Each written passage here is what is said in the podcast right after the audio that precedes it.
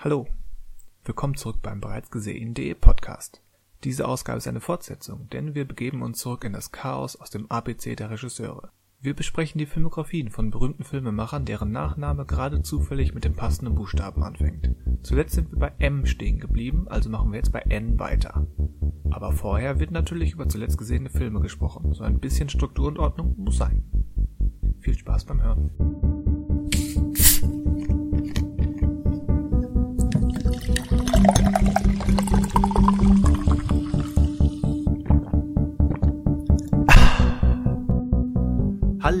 Und willkommen zum bereits gesehen.de Podcast. Wir sind ein Filmpodcast, sprechen über Filme und alles mögliche. Äh, Spannung, Spiel und Überraschung in jedem siebten Ei. Ich weiß nicht, wovon ich rede. Ich bin Christian Westus. Wer ist noch hier?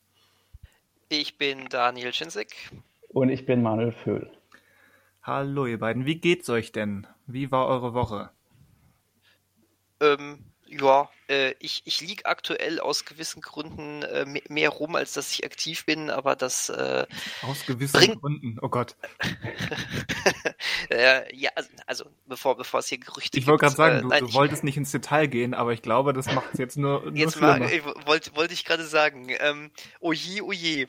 Äh, äh, nein, ich hatte eine kleine Operation, ist aber nichts Schlimmes und äh, jetzt bin ich aber ein bisschen. Ähm, ähm, ein, ein, jetzt muss ich mich etwas zurückhalten mit In Bewegungen aller Art. eingeschränkt. So sieht's aus. Ähm, aber das hat ja auch den Vorteil, dass man ähm, ähm, sich auch mal mit ähm, Sachen, für die sonst nicht so viel Zeit war, beschäftigen kann. Und von daher, ähm, es geht mir gerade nicht so, wie ich es gerne hätte, aber es geht mir auch nicht schlecht. Von daher ist alles gut. Das klingt doch ganz okay. Ich nehme das jetzt mal direkt auf, diese Quasi-Überleitung. Du sagtest, dich mit Dingen beschäftigen, für die du sonst keine Zeit hast. Fällt darunter zum Beispiel irgendwas zu gucken? Zwinker, ähm, zwinker. ja, tatsächlich. Möchtest du ähm, uns davon erzählen? Gerne. Ähm, ich habe einen äh, Film nämlich geschaut, den ich ähm, schon ewig nicht mehr geschaut habe, ähm, den ich hier seit ein paar Wochen im Regal liegen hat, ja, wahrscheinlich eher seit ein paar Tagen sogar erst, der kam recht neu an. Ich sage nur, ähm, bunt ist das Dasein und granatenstark. Wirklich, ähm, Hoshi? aber sowas von Hoshi.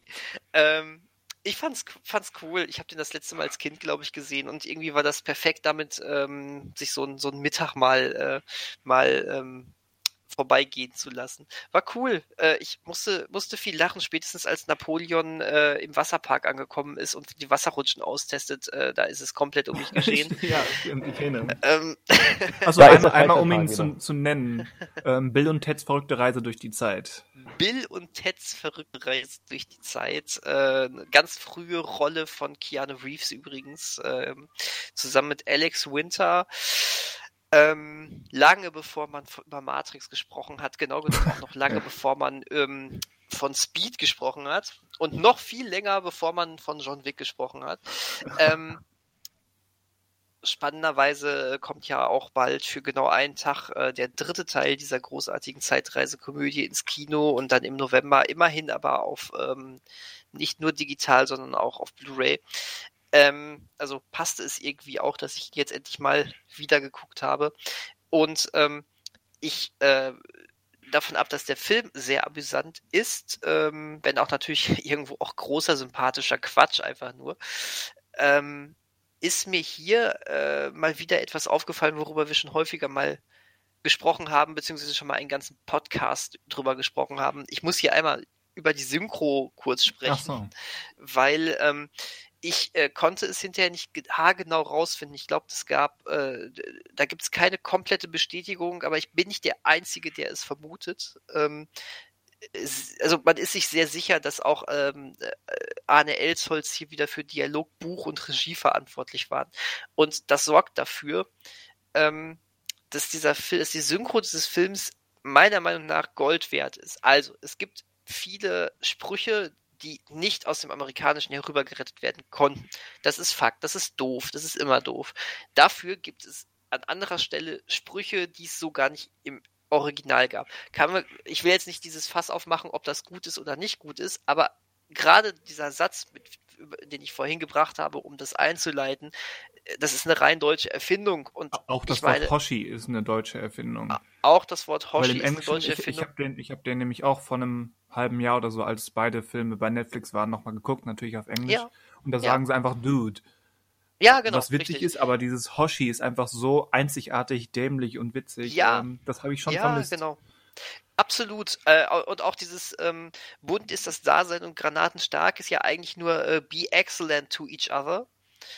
Ähm, und ähm, ich, ich muss äh, echt sagen, ich, ich, ich stehe auf diese ähm, lockereren Synchros, die früher ja auch ähm, ähm, üblich waren. Ich meine, wir sind hier ganz weit weg von ähm, diesen, ähm, wir machen aus einem ähm, äh, ernst gemeinten Krimi eine reine Comedy-Nummer. Also, ne, äh, es, es passte ja tonal, aber es, es macht einiges anders und das, das, das ist eine Art, ich gerade Arne Elsholz hatte das auch drauf, der ist ja auch für, ähm, der hat ja auch viel von den Monty Pythons zum Beispiel übersetzt und ähm, dem haben wir zu verdanken, dass es überhaupt annähernd ins Deutsche rübergerettet werden konnte.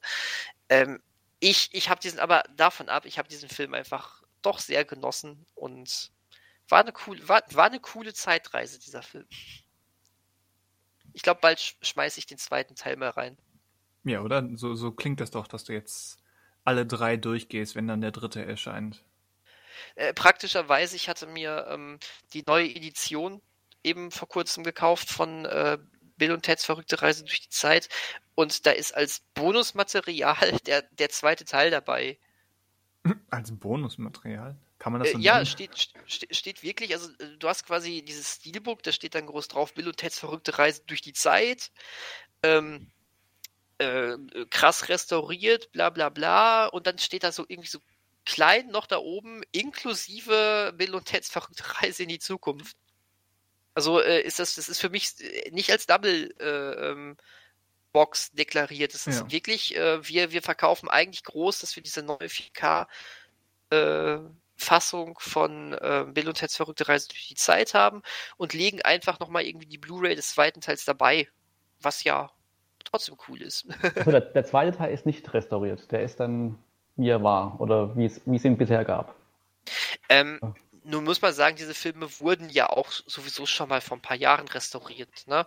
Hm. Ähm, wenn das, das kann ich dir jetzt nicht haargenau sagen, aber so wie ich es verstanden habe, weil auch der zweite Teil eigentlich von einer anderen Firma ist und die haben nur Studio-Kanal Studio-Kanal und die andere Firma, ich glaube Kochfilm, haben da kooperiert. Hm. Ähm, da ist äh, der er eben Bill und Ted äh, 1 ist äh, wirklich ganz neu gemastert äh, worden, hat äh, ganz neue ähm, Bildqualität spendiert bekommen.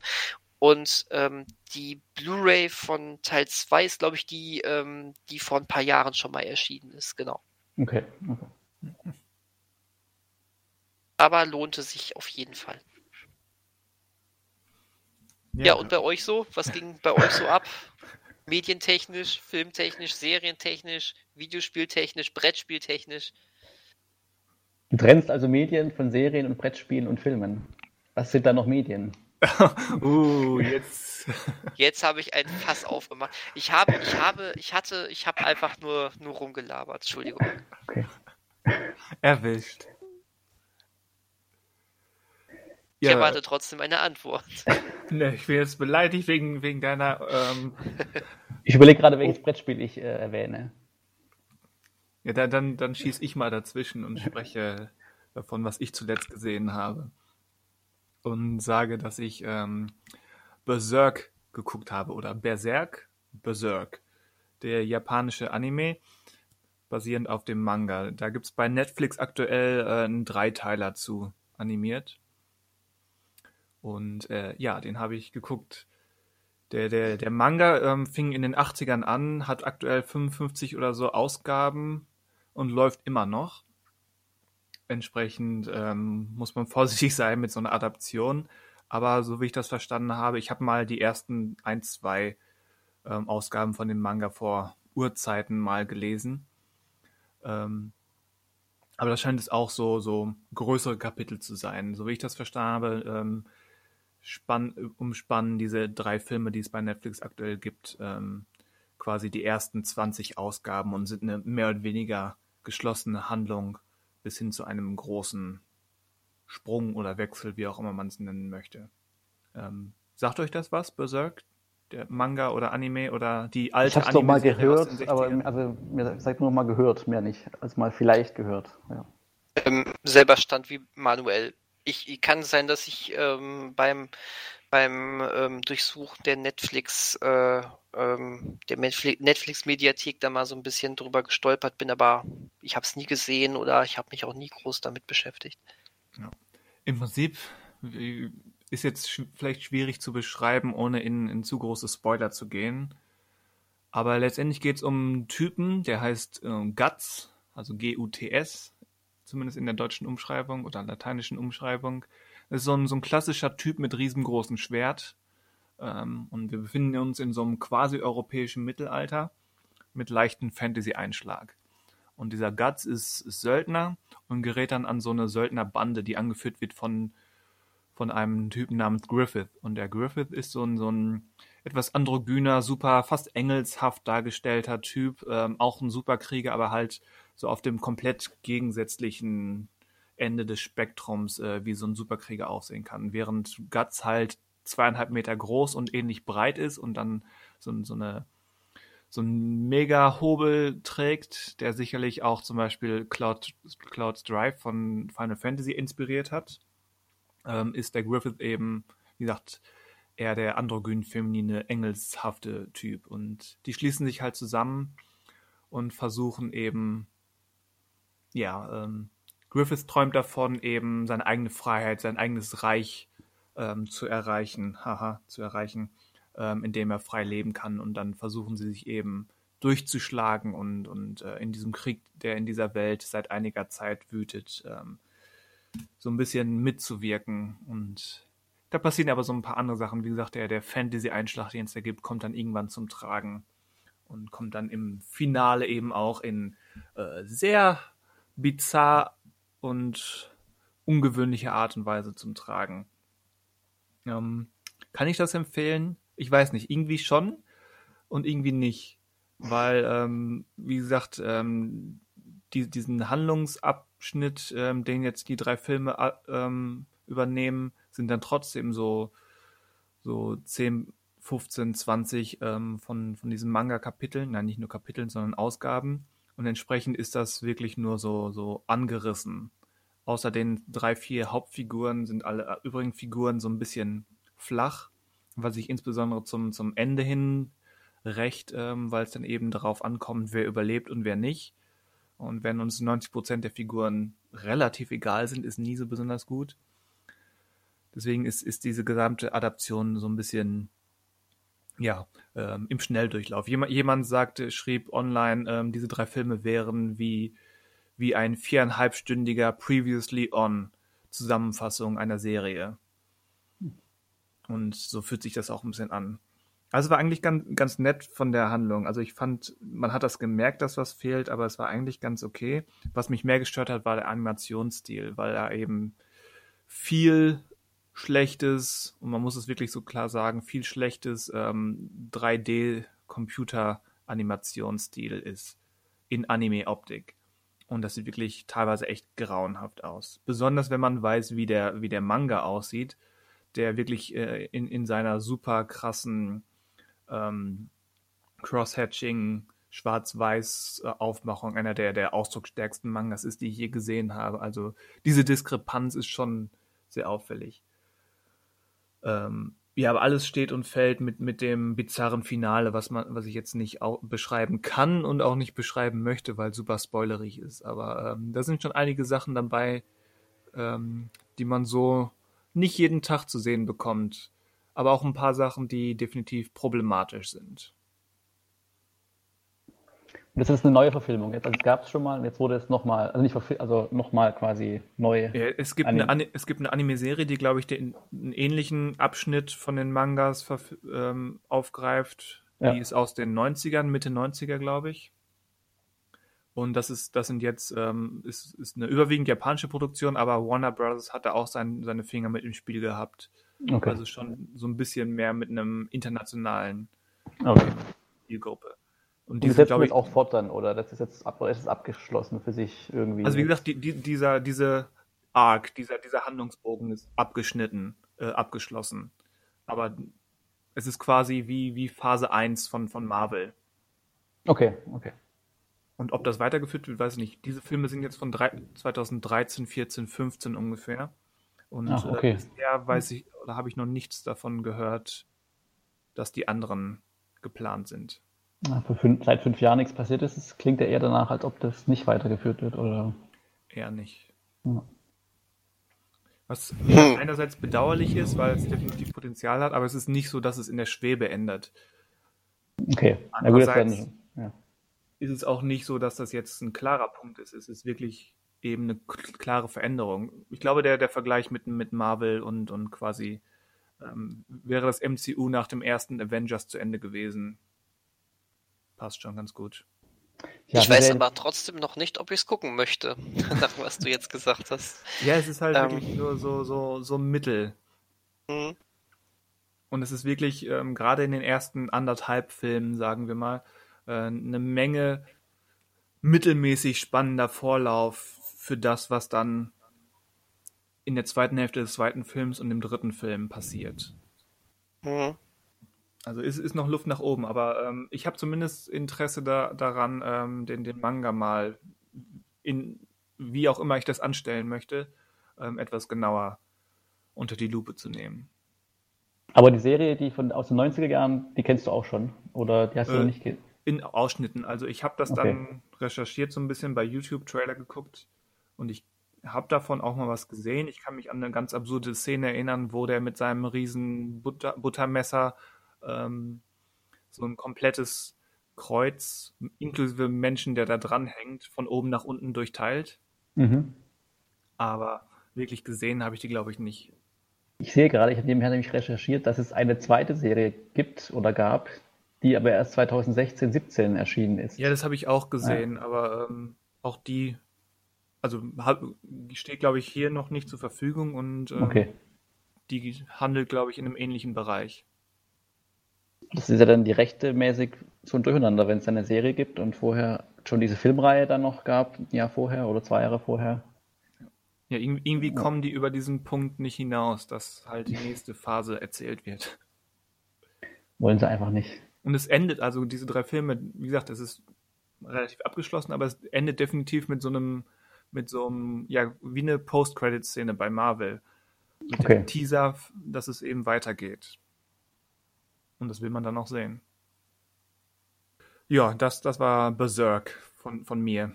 Also Interesse ist bei mir zumindest geweckt. Also ob ich irgendwann mal Zeit finde, da reinzuschauen, ähm, weiß ich nicht, aber Wie gesagt, da, sind so ein paar Klischee-Krankheiten drin, die man Anime eben so ein bisschen häufiger mal andichtet. Insbesondere was, was Darstellung von Frauenfiguren und Umgang mit Frauenkörpern betrifft. Da sind so ein Mhm. paar Sachen drin. Offenbar, ja, das, das verbucht man heutzutage unter Fanservice. Offenbar geht's ohne nicht. Ähm, Mhm. Das ist schon ein bisschen, manchmal sehr billig und plump und störend. Muss, muss man einfach dazu sagen. okay. Ja, es ist natürlich schade, dass irgendwie das, ähm, also klar, wenn du sagst, es, es wird als Fanservice gesehen, ist es trotzdem irgendwie, sich darüber hinwegzusetzen, wäre natürlich ein bisschen fortschrittlicher, aber Eben, ja. also das, das meine ich nicht als Legitimation. Also Gen- aber ja, man, klar, man, genau, man ja. spürt schon, dass das einfach irgendwie dazugehört, ist, weil, weil diese, diese Nacktszenen, die es in allen drei Filmen mindestens einmal gibt, ähm, haben halt nur bedingt narrative Relevanz. Okay. Ja, gut. Nun ja. Apropos Nacktszenen. Manuel, was hast du gesehen? Wahrscheinlich Ja, die dann, äh, komplette Emanuel-Reihe. Nee, die habe ich noch nicht auf der Liste stehen. Ähm, ich, also eine Sache würde ich nur ganz kurz erwähnen, weil da kann ich eben drüber sprechen, und zwar, damit kein Ruf entsteht, ich würde nichts zu Ende schauen. Ich habe jetzt Dark, Dark die Serie zu Ende geschaut, aber Ah. ähm, da man ja nichts verraten will oder darf, ähm, kann ich ja nicht jetzt groß darauf eingehen, außer dass sie mir also jetzt als Gesamtwerk eigentlich schon ganz gut gefallen hat. Schon Ähm, ganz gut. Ja, schon ganz gut, weil, also ich, ich habe jetzt quasi alles im Stück gesehen. Also die erste kannte ich ja schon von vor zwei, zwei drei Jahren. Aber so Staffel 2 und 3 habe ich jetzt am Stück gesehen und ich, ich weiß gar nicht, also ich konnte mir gar nicht vorstellen, wie das ist, zwischendrin mit Pause zu ähm, schauen. äh, weil man zum einen ohnehin alles vergisst. Also ich hatte Probleme von Sonntag auf Freitag, ähm, wenn ich freitags weitergeschaut habe, wieder reinzukommen, weil dann schon wieder fünf Namen weg waren oder und ähm, das war ganz schwierig. Aber ähm, was dazu jetzt kam noch, also ich fand die dritte Staffel schon die schwächste, jetzt würde ich sagen, hm. weil die auch noch so eine Komponente reinbringt, die ich jetzt nicht genauer ähm, natürlich nicht erwähne, die jetzt für mich ähm, nicht hätte sein. Also sie ergibt Sinn. Also das Gute ist, die Serie schließt wirklich am Ende richtig ab und es wird auch wirklich, würde ich jetzt behaupten, 99 Prozent der Fragen werden auch beantwortet oder die Dinge, die einfach aufgeworfen werden, äh, was schon eine gewisse Befriedigung mit sich bringt. Aber ähm, der Weg dahin, also die dritte Staffel war schon so ein bisschen gestreckt teilweise. Also man hätte das auch schon, wenn man gewollt hätte, vielleicht auch in zwei Staffeln erzählen können. Ähm, ich glaube, der Plan war ja schon immer, drei zu machen, aber die dritte hing dann schon so ein bisschen durch, wo man wusste, okay, die kreisen jetzt so ein bisschen ums Ziel herum. Also eigentlich könnte man jetzt einfach einen Schritt nach vorne machen, dann ist das Ding zu Ende. Und da wurde jetzt noch so ein bisschen ähm, drumherum gehüpft um das Ganze. Hm. Ähm, aber ich kann im Endeffekt die Serie schon empfehlen. Also wenn man jetzt nicht gleich ähm, aufstöhnt nach drei Folgen, weil es zu kompliziert ist oder zu pseudomäßig ist, ähm, das könnte man am Anfang der Serie vorwerfen, aber es ist quasi einfach Teil der Serie und gehört dazu und man kommt da auch rein in diesen Stil einfach, den die Serie hat, der einfach so ein bisschen auch mit der Musik sehr deutlich einfach spielt. Ähm, und da macht die auch einfach Spaß, aber man muss einfach wirklich dranbleiben. Also wenn man sie sich anschaut, dann halt wirklich ähm, gucken, dass man die nächsten zwei, drei Wochen auch ähm, nicht im Urlaub ist oder sowas oder ja. auf einer Insel landen wird, wo kein Strom ist und kein Netflix, sondern man sollte schon am Stück schauen. Ja, ja wie es halt so passiert öfters mal. Ja. Ständig ähm, lande ich auf einer Insel ohne Strom und ohne Netflix und denke mir, oh Kacke, ich bin gerade mit, mit einer Serie angefangen.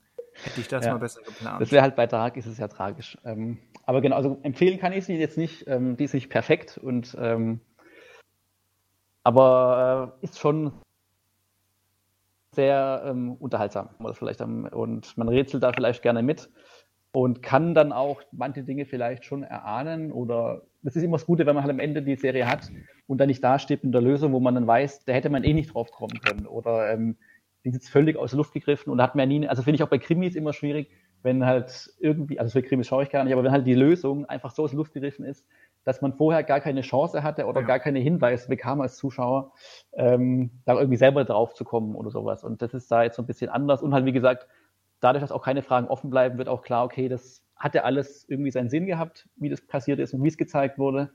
Und ähm, ja, das ist eigentlich mal für eine Serie mit, wie gesagt, die dritte Staffel ist ein bisschen zu lang, aber ähm, für so eine abgeschlossene Sache für sich ist es eigentlich mal ganz nett, nicht so ein endlos Ding zu haben und zu wissen, okay, man hat das Gefühl am Ende, da gab es von Anfang an diesen Plan und der wurde nicht erst im Laufe der Staffeln irgendwie sich zurechtgebogen, sondern da merkt man dann schon, dass man da wusste bei Folge 1, wo man dann bei Folge, äh, wie viel sind es, glaube ich, 26 Folgen sind es insgesamt, ähm, wo man dann bei Folge 26 landen möchte. Hm. Was ja leider eher eine Ausnahme als die Regel ist. Ja. Das stimmt, ja. Also ich weiß gar nicht, ähm, oder ich würd, mich würde interessieren, ob Netflix dann irgendwie nach der ersten Staffel, die ja richtig gut ankam, äh, möglich dann auch gesagt hat, wir bleiben bei den dreien oder halt auch mal nachgehakt hat, können wir das nicht nochmal länger machen oder sowas. Oder ähm, weiß ich jetzt nicht, wie sie, aber Netflix will ja eigentlich immer neue Sachen haben und nicht nur die gleichen Sachen. Vielleicht ähm, haben sie deswegen gesagt, okay, jetzt macht uns halt noch Staffel 2 und 3 und dann macht uns noch eine neue Serie. Und ähm, die machen ja jetzt schon wieder, haben ja schon eine neue Serie mit den Machern in Vorbereitung. Dann vielleicht so kalkuliert hat am Ende. Aber eigentlich wolltest du ja gar nicht über Dark sprechen. Ja, jetzt habe ich länger, ich, deswegen, sondern ich, wollte, ich habe jetzt länger gesprochen darüber, als ich dachte, ähm, soll ich jetzt noch was anderes, also ich kann noch was erwähnen, aber ich. Ähm, ja, los, schieß los. Und zwar habe ich noch kürzlich ähm, einen Film von Michael Mann gesehen. Aha. Ähm, ich weiß gar nicht, ob wir den schon mal irgendwie im Podcast erwähnt, erwähnt haben, den Regisseur. Auf jeden Fall ähm, habe ich einen von seinen Filmen gesehen, der meiner Meinung nach, glaube ich, ähm, nicht ganz so positiv aufgenommen wurde zum Zeitpunkt seines Erscheinens und auch eher, glaube ich, zu seinen Schwächeren zählt. Auch wenn der Name relativ bekannt ist des Films, und zwar ist es ähm, Miami Vice von 2006. Mhm. Und ähm, das war ja auch einer der Filme, der dieser Schwung dabei war, wo er halt er angefangen hat, ähm, mit sehr speziellen Kameras zu drehen und sehr diesen digitalen Videolook zu haben. Und das war bei dem Film, glaube ich, das Problematischste überhaupt. Es gibt halt einfach die Serie, die TV-Serie, zu der er ja auch, also auch beteiligt war und die halt nicht dieses düstere, ähm, ja, wie nennt man es, düsterer Action-Thriller war, sondern äh, die ja gerade so ein bisschen bekannt war für ihre schrillen Töne und äh, Sommer, Sonne, Sonnenschein. Wobei ich da auch gleich dazu sagen möchte, dass ähm, das auch nur der Ruf der Serie ist, aber die Serie selber eigentlich ähm, ernster ist, als sie, glaube ich, wahrgenommen wurde oder wahrgenommen wird und auch durchaus mal nachts gespielt hat.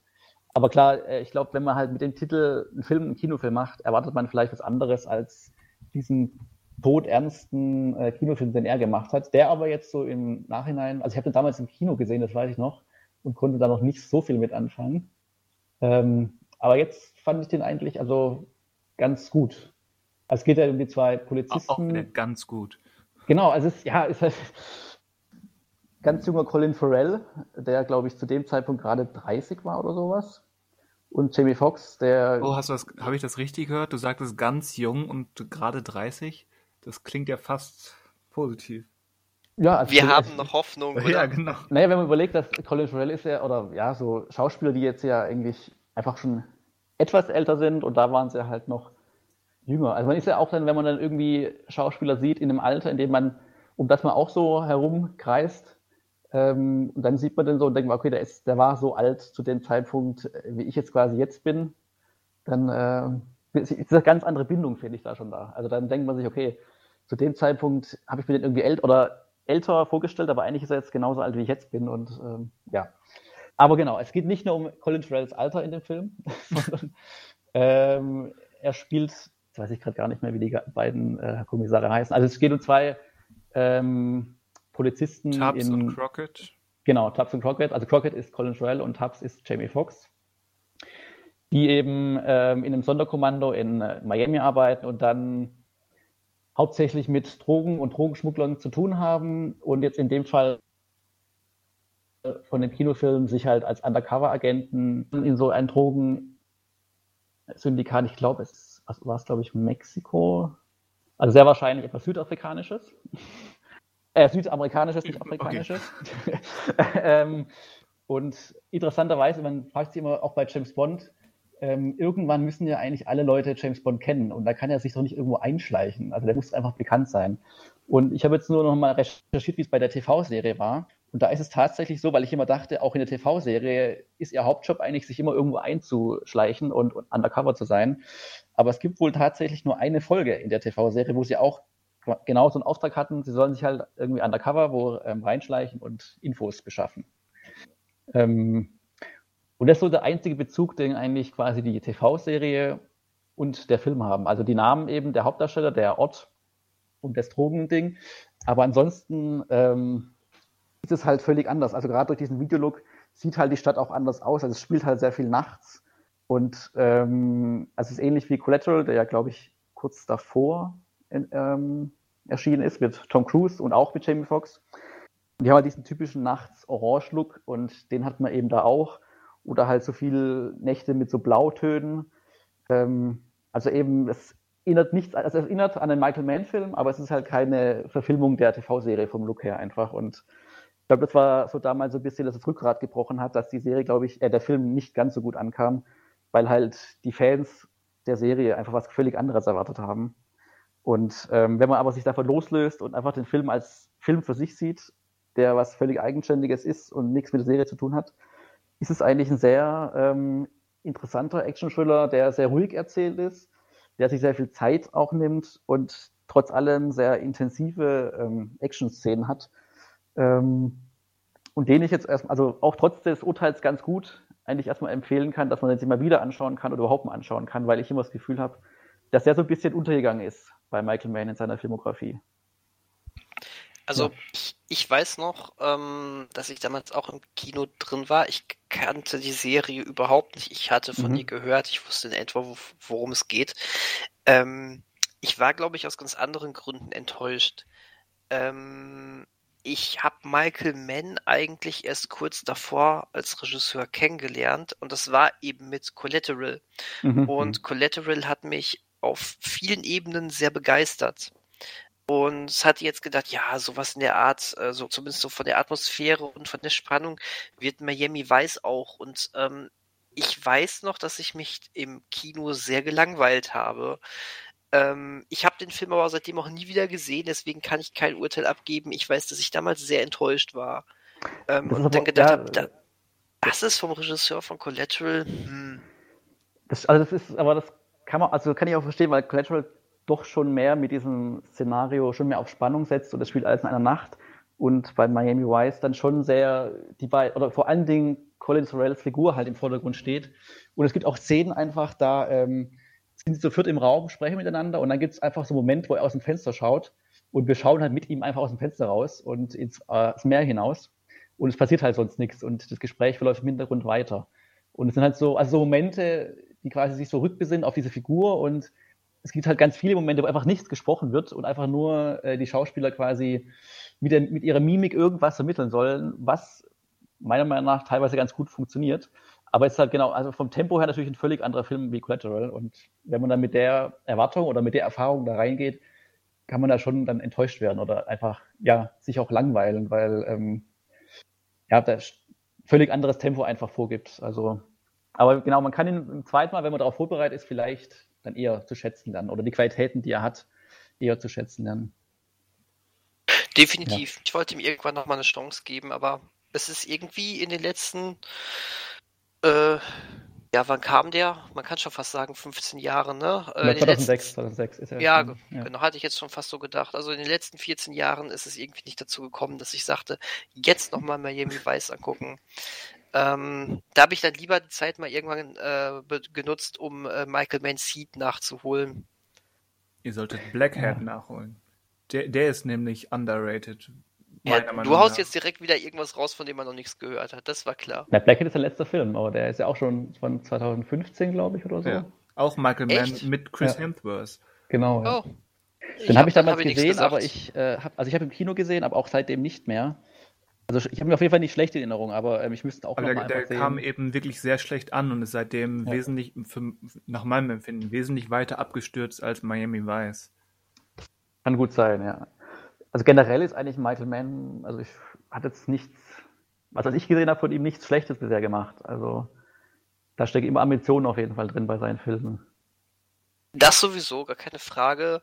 Ähm, wobei ich weiß, dass ich auch mit Public Enemy nicht so richtig warm geworden bin. Nee, ich auch nicht. Wobei das definitiv zu einem wirklich großen Teil an, an der visuellen Umsetzung lag. Ja, stimmt, das hat auch nochmal ganz extrem da, genau, ja. ja die, die, sich sehr gebissen hat mit dem eigentlichen historischen Setting, ne? Ja, was man ja, ja machen kann, aber irgendwie, also so, so An Anachronismen kann man ja setzen oder auch ein, gezielt einsetzen, aber irgendwie, weiß nicht, ich habe auch den, ähnlich wie Miami Vice, nur einmal gesehen und äh, da hat es mich gestört. Aber vielleicht war okay. auch einfach der Rest des Films nicht gut genug, um darüber hinwegsehen zu lassen. Ich habe es auch noch nicht ganz bei, bei Miami Vice auch noch nicht ganz verstanden, wann er genau wie gedreht hat, weil es gibt Szenen, die sehen also in Anführungsstrichen völlig normal aus. Aber es gibt halt auch die Nachtszenen, wo man halt auch merkt, okay, da wurde überhaupt kein künstliches Licht oder kein zusätzliches künstliches Licht aufgebaut, sondern nur das verwendet, was halt vor Ort war. Also wenn sie auf dem Dach stehen, dann hat man halt nur die Beleuchtung der Stadt sozusagen. Oder wenn sie auf der Straße sind, die Straßenlaternen. Und da sieht es halt so sehr, sehr körnig aus, das Bild und, ähm, und sehr nach Video. Aber es gibt auch Szenen, wo es quasi, wie gesagt, völlig normal aussieht. Deswegen weiß ich auch gar nicht genau, wie er da vorgegangen ist oder mit was er genau gefilmt hat. Und was er, also auch die Frage, warum er es überhaupt gemacht hat, weiß ich jetzt auch noch nicht so genau. Also was, also klar, ist, er ist ein visueller Regisseur, aber dann ähm, das so einzusetzen und gerade bei Public Enemies, wo es dann ja spätestens dort viel negativ aufgefallen ist, ist die Frage, was er dann daran äh, so gemocht hat. Weil ich weiß nicht, bei Black Hat war es da denn, war er da wieder auch auf diesem Videolook-Trip oder war es da schon wieder anders? Weiß ich jetzt gar nicht mehr, wie der aussah.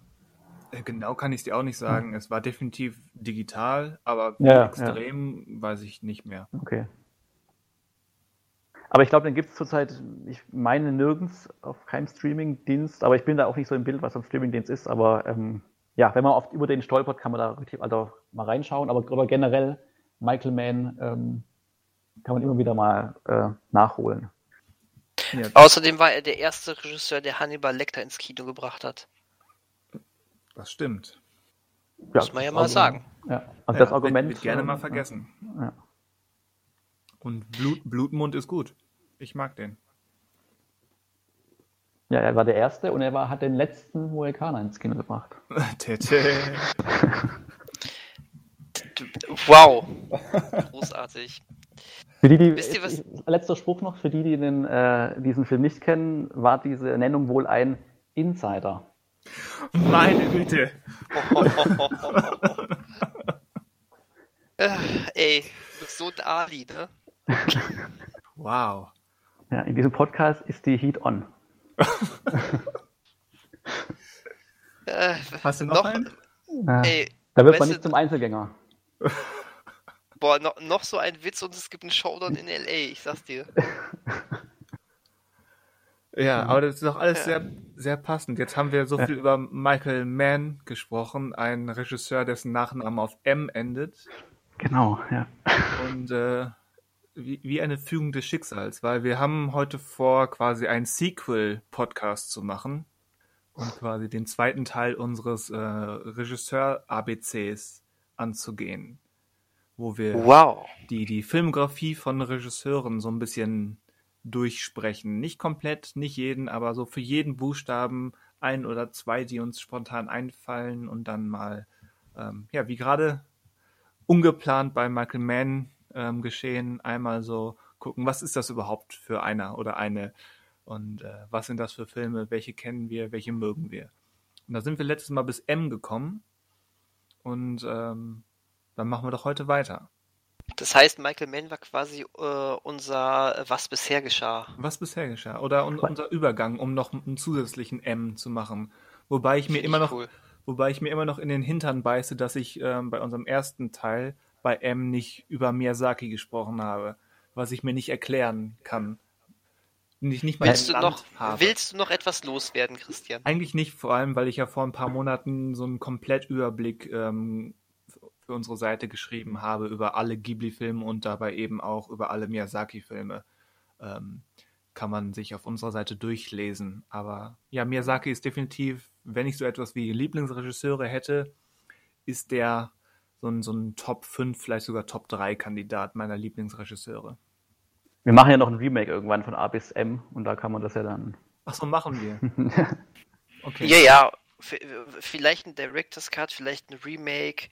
Ja. Mal gucken. Vielleicht wird es auch einfach nur remastered. Okay. In besserer Tonqualität. Wo plötzlich Bessere neue, Tonqualität. neue Sätze auftauschen. Ja. Genau, mit, bess mit besserer Grafik. Bessere Grafik, okay. Interessant. Wie auch, wie, wie auch immer. Aber äh, alles Neue macht das N. Wen Macht das N neu. Das, das N, Schön. genau. Ähm, ich, ich, ich finde, wir sollten jetzt, wenn wir mit N weitermachen, zwei Stunden lang über Christopher Nolan sprechen. Meinst du, zwei Stunden reichen? Ich habe so das Gefühl, wir brauchen mehr als zwei Stunden. Ich weiß nicht, woran ich das festmache, aber ich glaube, das könnte über, über drei dauern. Ja, ich glaube auch so irgendwas mit dreieinhalb Stunden. Ähm, falls äh, jetzt äh, der, die, ihr, liebe Hörer, fragt, äh, hä? Wovon Was, reden die da? wa- was machen die da? Äh, Wir werden heute nicht mehr über Christopher Nolan sprechen, weil wir tatsächlich vor kurzem einen eigenen Christopher Nolan Podcast aufgenommen haben. Und wenn ihr euch für Christopher Nolan interessiert und uns da lange und ausschweifend und mit vielen schlechten Wortwitzen drüber sprechen hören wollt, äh, dann ähm, sucht doch bei uns auf der Seite einmal nach dem Christopher Nolan Podcast, da werdet ihr voll auf eure Kosten kommen. Ähm, das heißt, Nolan ist damit abgehakt. Jetzt sprechen wir über jemand anders. Wer, wer fällt euch denn so zuerst bei N ein? Also ich muss dazu sagen, um einmal mir quasi in die Karten schauen zu lassen, beim letzten Mal sind wir ja so ein bisschen spontan in diese ABC-Geschichte gegangen und unter anderem wegen eben dieser Miyazaki-Katastrophe, dass er mir entfallen ist, habe ich mir diesmal natürlich so ein bisschen Gedanken gemacht. Aber ähm, ich glaube, einer von euch beiden hat sich ähm, hat, hat, hat versucht, das eben nicht zu machen und will spontan quasi durchs Alphabet flügen. Und deswegen meine Frage, Manuel, ähm, ein Regisseur mit N, abgesehen von Nolan, ähm, wen, wer liegt dir da zuerst auf der Zunge? Ein Regisseur mit N, der nicht Christopher Nolan heißt. Äh, es gibt, äh, wie heißt denn der Regisseur von, ich verwechsel immer Jeff und Mike Nichols. Äh, welcher ist denn der, der, ähm, ach, wie heißt, jetzt weiß ich nicht mehr, wie die Filme heißen. Ähm, Gut, weil, ja, gibt es beide, das stimmt. Der Regisseur, der oft mit Michael Shannon schon gearbeitet hat. Das ist Jeff Nichols. Genau, okay. Also der, mir fällt zum Beispiel, wer ist aber, wer ist Mike Nichols? Der Ja. hat die Reifeprüfung gemacht. Ah, der, genau, genau, der hat, ja, Ähm, Who's Afraid of Virginia Woolf gemacht. Genau. Ähm, ja, kann man beide, beide. also beide Regisseure ähm, empfehlen. Ähm, aber Jeff Nichols, ähm, wie heißen denn die Filme? Ähm, Take Shelter. Genau, das war der ähm, erste Film mit, nee, ich weiß gar nicht, ich hatte glaube ich einen Film davor gemacht, ich weiß nicht, ob der auch mit Michael Shannon war. Und dann gibt es noch diesen Matt mit äh, Matthew McConaughey und genau, Midnight Special gab es auch noch. Ja, dieser Ähm, und diesen Loving. Semi-Superheldenjunge. Der hat bisher, ich weiß, ich glaub, weiß gar nicht, der hat jetzt schon länger nichts mehr gemacht oder zumindest, ähm, ich weiß nicht, ob er irgendeine Serie gemacht hat, aber der ist immer ganz spannend, wenn er, also das, was er bisher gemacht hat, war, hatte alles Hand und Fuß und ähm, wenn der was Neues ankündigt, wäre ich immer oder bin ich gespannt, weil da weiß man, okay, da könnte was bei rumkommen. Ähm, hat er nicht äh, 2000, also irgendwann vor ein paar Jahren zumindest äh, diesen äh, Loving gemacht? Genau, genau, schon- ja, genau. Aber er Okay. ist auch schon, glaube ich, zwei, drei Jahre alt oder sogar mehr. Aber ich Ähm, meine, das war sein genau. letzter Film, glaube ich. Ja, genau. Ja, Deswegen weiß richtig. ich gar nicht, was der so eigentlich gerade macht. Oder letzten Jahre, also letzten vier Jahre gemacht hat. Sich Ja, auf den, auf, auf seinen guten Ruf ausruhen. Ja. Weiß nicht, also ich, ich mochte Take Shelter sehr, aber alle Mhm. anderen kamen über gut und interessant nicht hinaus. Also, wie gesagt, definitiv Ja, aber- interessant. Aber das reicht mir fast. Also gut interessant reicht mir mittlerweile also, fast schon. Wie, du, wie du also, schon sagst, wenn da ein neuer kommt, bin ich interessiert, aber es ist noch keiner, wo ich sage, oh ja, Jeff Nichols, der, der kann was. Also ich, ich fand, Also der, der kann dass, was, aber halt. hm. ja, also ja, ich fand, dass Midnight Special eine hammergeile Atmosphäre hatte. das stimmt. Ja, die Auflösung war so ein bisschen, also ja. Ähm, Ja. Aber genau, die, so eine Atmosphäre und so vom Aufbau her war das schon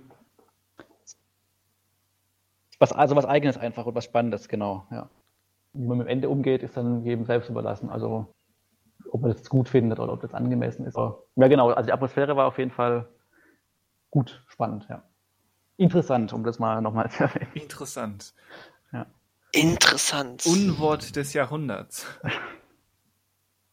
Tja, interessant, Christian, erzähl uns davon. Nein, Quatsch. Ähm, ähm, ich ich, ich würde übrigens hier einmal äh, anspringen, weil das so, so, so so schön ist. Ich würde nämlich von Jeff Nichols zu einem, äh, zu jemandem gehen, der so ähnlich heißt. Ja. Andrew. Und jetzt bin ich wieder weg, ne? Das ist der Moment, wo ich jetzt eigentlich wieder ein technischer Defekt sein müsste. Dann sag ich du hast es du Ähm. hast den Vornamen schon genannt. Das, das hält dich jetzt noch für 30 Sekunden am Leben. Los. Andrew Nickel.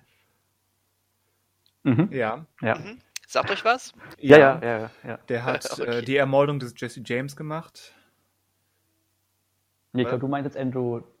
Dom nee, Dominik? stimmt, stimmt, du hast Dominik recht. Der, der du, ist Andrew ja. Dominik. Moment, Andrew Nickel Genau. ist. Der von Lord of War und hat er, glaube ich, gemacht und In Time hat er, glaube ich, noch gemacht. Er hat den Teil gemacht. Ja, Äh, er hat äh, Gattaca gemacht. Ähm, natürlich. stimmt, genau, ja. ja. Und, äh, und, Gattaca. äh, Ich, ich liebe Gattaca. Tr- und äh, die Truman Show. Auch super. Mhm. Aber hat er die Truman Show auch Regie Der hat die geschrieben, glaube ich. Ah, Ne? geschrieben, ah ja, ja. Stimmt, äh, okay, gut. Äh, Ja. Okay, klar, muss man, muss man dabei erwähnen. Ja, aber zählt, Ähm, also, zählt er auch. Äh, Genau, also äh, gut, wir, aber wir sind ja bei Regisseure, das stimmt, da habt ihr recht. ähm, Drehbuch und Produktion war aber die Truman Show richtig. Aber Okay. äh, bei äh, Gattaca auf jeden Fall Regie, äh, bei äh, Lord of War Regie, In Time Regie. Ähm, okay, gut, dann, ähm, auch wenn ich den nie gesehen habe, da habe ich wohl gehört, dass der ziemlich schlecht gewesen sein soll. Seelen. Ja, die, die Stephanie Meyer-Verfilmung. Ja. Mm, genau. Habe ich auch nie gesehen. Ähm, ob, obwohl er ja sogar hier die äh, eigentlich immer gute Sasha Ronan, glaube ich, die Hauptrolle spielt. Ja, Aber- die hatte ja auch schon ein Dutzend voll bei Young Adult ähm, Buchverfilmungen und dass da nicht alles Gold ist, was glänzt, äh, muss irgendwann zwischendurch auch mal sein. Genau, richtig. Aber äh, der, der, der Grund, warum ich eben Andrew Nickel äh, rausgesucht habe, ähm, betrifft vor allen Dingen ähm, eben sein Erstling Gattaca. Das ist, ähm, den muss man einfach als tollen Science-Fiction-Film nennen. Ja, jeden Fall. Ähm, auch, wenn- ne, auch wenn er, wie gesagt, nicht die Regie geführt hat, dass er alleine Drehbuch zur Truman Show gemacht hat, äh, da muss man sich einmal kurz trotzdem vor verneigen, wenn man ihn schon nennt. Ähm, aber ich fand auch äh, Lord of War ganz, äh, ganz cool und äh, in Time hatte zumindest eine spannende Prämisse, ganz gute Ansätze auch. Äh, hat sich letztendlich, letztendlich war er am Ende kein runder und komplett gelungener Film, aber irgendwie hatte der dann doch wieder was. Ein bisschen was hatte er. Aber er hatte mhm. auch eine Menge, ja, du deutest es schon an, Sachen, die nicht funktionieren. Genau, er hat, er hat halt dummerweise irgendwann diese Prämisse oder recht schnell diese Prämisse auch zu einer, wenn ich das noch richtig in Erinnerung habe, so einer typischen Robin Hood Story eigentlich geopfert. Ähm, und er hat Justin Timberlake. Ähm, aber äh, was war, was fandest du denn so toll an äh, Gattaca, Christian? Was fand ich so toll? Ähm, alles. äh, nein, es ist, es ist eine der, der cleversten Zukunftsvisionen, die die letzten, sagen wir mal, 25 Jahre her, ähm, hervorgebracht haben. Und gerade diese, dieser Umgang mit, mit Überwachung, mit, mit, mit Körperidentität, ähm, mit ähm, genereller Identität, mit diesem Körper, ich, hm, jetzt sind wir schon im Spoiler-Bereich, aber ähm, alles, was da eben mit zwischen Ethan Hawke und Jude Law angerissen wird und dieser Traum vom vom ähm, ja, Flug in den Weltraum und dieser Kindheitstraum und Trauma, was dahinter liegt, das sind spannende Figuren und dann eben vermengt mit wirklich cleveren und, und durchdachten Ideen einer, einer Zukunft, ähm, wie, wie Leute, die, die Klassenunterschiede in dieser modernen Gesellschaft ist einfach super clever und super interessant ähm, aufgebaut mit tollen Figuren und sehr stimmungsvoll in Szene gesetzt. Ähm, ich weiß gerade nicht genau, wer die Musik gemacht hat, aber die Musik habe ich als sehr großartig in Erinnerung. Michael Nyman oder Nyman. Ja. Mhm, mh. Fand ich alles, ja, ist, ist großartig. Soll, sollte man gesehen haben. Gerade weil es eben, ich meine, der Film ist von 98, 99? 97, knapp daneben. Ja und entsprechend ähm, halt schon über 20 Jahre alt, aber der ist fast, äh, wie man so schön sagt, nur aktueller geworden in manchen Bereichen. Ja, cool. Äh, den, den, muss ich auch unbedingt mal wieder auffrischen. Fällt mir in dem Zusammenhang ein. Ich weiß noch, ähm, dass, dass er eine ganze Zeit lang äh, Ende 90er, Anfang 2000er äh, gefühlt rauf und runter lief im Fernsehen. Stimmt, ja, und, habe ich auch gerade so im Kopf. Ganz, ganz oft äh, lief die Werbung für diesen Film irgendwie auf Pro7 oder so. Ähm, ja, total. Ja. Pro7, Kabel 1, äh, ich meine, gut, ne, hängen ja auch zusammen, aber ja. ähm, so, so gefühlt, als, als das bei Pro7 abebbte, dann ebbte das bei Kabel 1 auf. Ähm, der war eine ganze Zeit lang irgendwie sehr präsent, der wurde gern gezeigt. Ähm, einmal übrigens von U2 unterlegt, äh, die, äh, der Trailer, warum auch immer das hängen geblieben ist. Ähm, ja, die bleiben manchmal schon Schabernack, die TV-Anstalten. Ne? Ähm, aber nee, toller Film und wie gesagt, ich muss sie unbedingt mal auffrischen. Ja. Ähm, ja, aber äh, was, was, äh, was ist denn dein Endkandidat? Mein Endkandidat, ähm, also ich habe keine feste Wahl getroffen. Ich habe hier zum Beispiel einen, einen äh, Vincenzo Natali stehen, der, der ähm, Cube gemacht hat. Oh ja. Wir, wir könnten über, ähm, hier, ich weiß nicht, vor, vor zwei oder drei Podcasts hatte ich einen Film von dem japanischen Regisseur Mikio Naruse ähm, gesehen, den könnten wir hinnennen, auch wenn es der einzige Film ist, den ich von ihm kenne. Oder, oder eben Hideo Nakata, äh, der Regisseur des originalen Ring. Ähm, aber ich glaube, ich würde ihn eher nennen äh, Gaspar Noé. Hm. Ah ja, okay. Ja. Mhm. Der, Boah. der, der, kleine Irre. Ey. Ey. Ich, mein, mein, erst, mein erster Kontakt mit Gaspar Noé, ne, war, ähm, Ihr seid zusammen in den Club gegangen und habt euch erstmal eine Line gezogen. Das hätte vielleicht äh, einiges ähm, erleichtert. Äh, boah, Gas, äh, Gaspar Noés Enter the Void, ne? Allein dieser Vorspann. Der Vorspann der haut ist so dich, gut. Der haut dich ja um. Alter, den kannst du aber nicht mit dem Epileptiker gucken. Das stimmt, das stimmt. Also glaube ich zumindest. Aber der ist großartig. Der ist auch, aber der, der, der Vorspann ist aber auch schuld daran, dass ich beim ersten Mal Enter the Void so ein bisschen enttäuscht war, weil der eigentliche Film ja sehr ruhig und bedächtig ist. Also schon krass, aber vom Erzähltempo ähm, sehr meandernd und, und ja, eben nicht so in your face, aggressiv, schnell, Drum and Bass mäßig. Nee, das stimmt. Das ist, das ist wahr. Aber das war dein erster Noé? Das war mein ähm, erster Noé, gefolgt, äh, oder sehr, sehr kurz darauf gefolgt von Irreversibel. Hm. Der, der war auch, der war auch reiner Feelgood-Film. Total. Ja, wir haben ja so ein bisschen ähm, bei, bei, ich glaube, bei Memento angesprochen bezüglich rückwärts erzählten Filmen, was, was Irreversibel ja auch macht, auf sehr schockierende und aber auch meiner Meinung nach effektive Art und Weise. Wie könnte dieser Film auch nicht effektiv sein? Ich meine, der ist auf so vielen Arten effektiv. Er musste effektiv sein, allein für das, was da gezeigt wird. Ob du den von, von vorne nach hinten, von hinten nach vorne oder von oben nach unten abspielst. Alter, dieser Film, ne? Ja, aber meiner Meinung nach ist es eben nicht nur ein harter Film, der schockiert, sondern äh, also gerade auch mit diesem Rückwärtserzählen, ähm, da steckt auch was hinter. Ja, gebe ich dir recht. Und trotz alledem, Alter. Ich glaube, ich habe den Film erst einmal gesehen und äh, mich, ich habe kein Verlangen, das so bald zu wiederholen. Ich glaube, ich habe auch nur einmal wirklich gesehen und seitdem, ja, Und- nicht mehr so lange gehabt und nochmal. Also nicht aus Gründen, dass es ein schlechter Film ist, aber aus anderen Gründen halt. Ja. Nicht nur mal zu schauen. Du, es, es, gibt, es gibt Filme, genauso. es, es gibt Filme, die geben einen Energie, wenn du sie guckst. Irreversibel und andere Gaspar Noé-Filme sind Filme, die entziehen dir Energie, wenn du sie guckst. es ist einfach so. Das heißt, nach den zwei Filmen war für dich schon so der, der Climax seiner Karriere erreicht und es war, Das ist es heute. Meine Güte. Und es gab keine, es gab keine, keine Kein Love zwischen euch beiden, sondern es war für dich ein Menschenfeind. Ähm, Love habe ich mal versucht anzufangen, der hat mich so gar nicht gecatcht. Ähm, äh, habe ihn aber auch kaum, kaum gesehen. Vielleicht einfach äh, falsche Stimmung gewesen, um diesen Film zu gucken. Ich meine, Gaspar Noé-Filme sollte man wirklich nicht, sollte man wirklich nur gucken, wenn man in der Stimmung für einen Gaspar Noé-Film ist. Ja. Also wenn es einem gut genug geht, dass äh, es nicht schlimm ist, wenn es dir danach scheiße geht. Ähm, äh, Climax wollte ich tatsächlich immer mal gerne noch gucken. Das stimmt. Den habe ich noch nicht gesehen, den wollte ich gucken. Er war, glaube ich, mal eine ganze Zeit lang auf Netflix. Ich weiß gar nicht, ob das noch so ist. Ich glaube, der ist immer noch. Okay.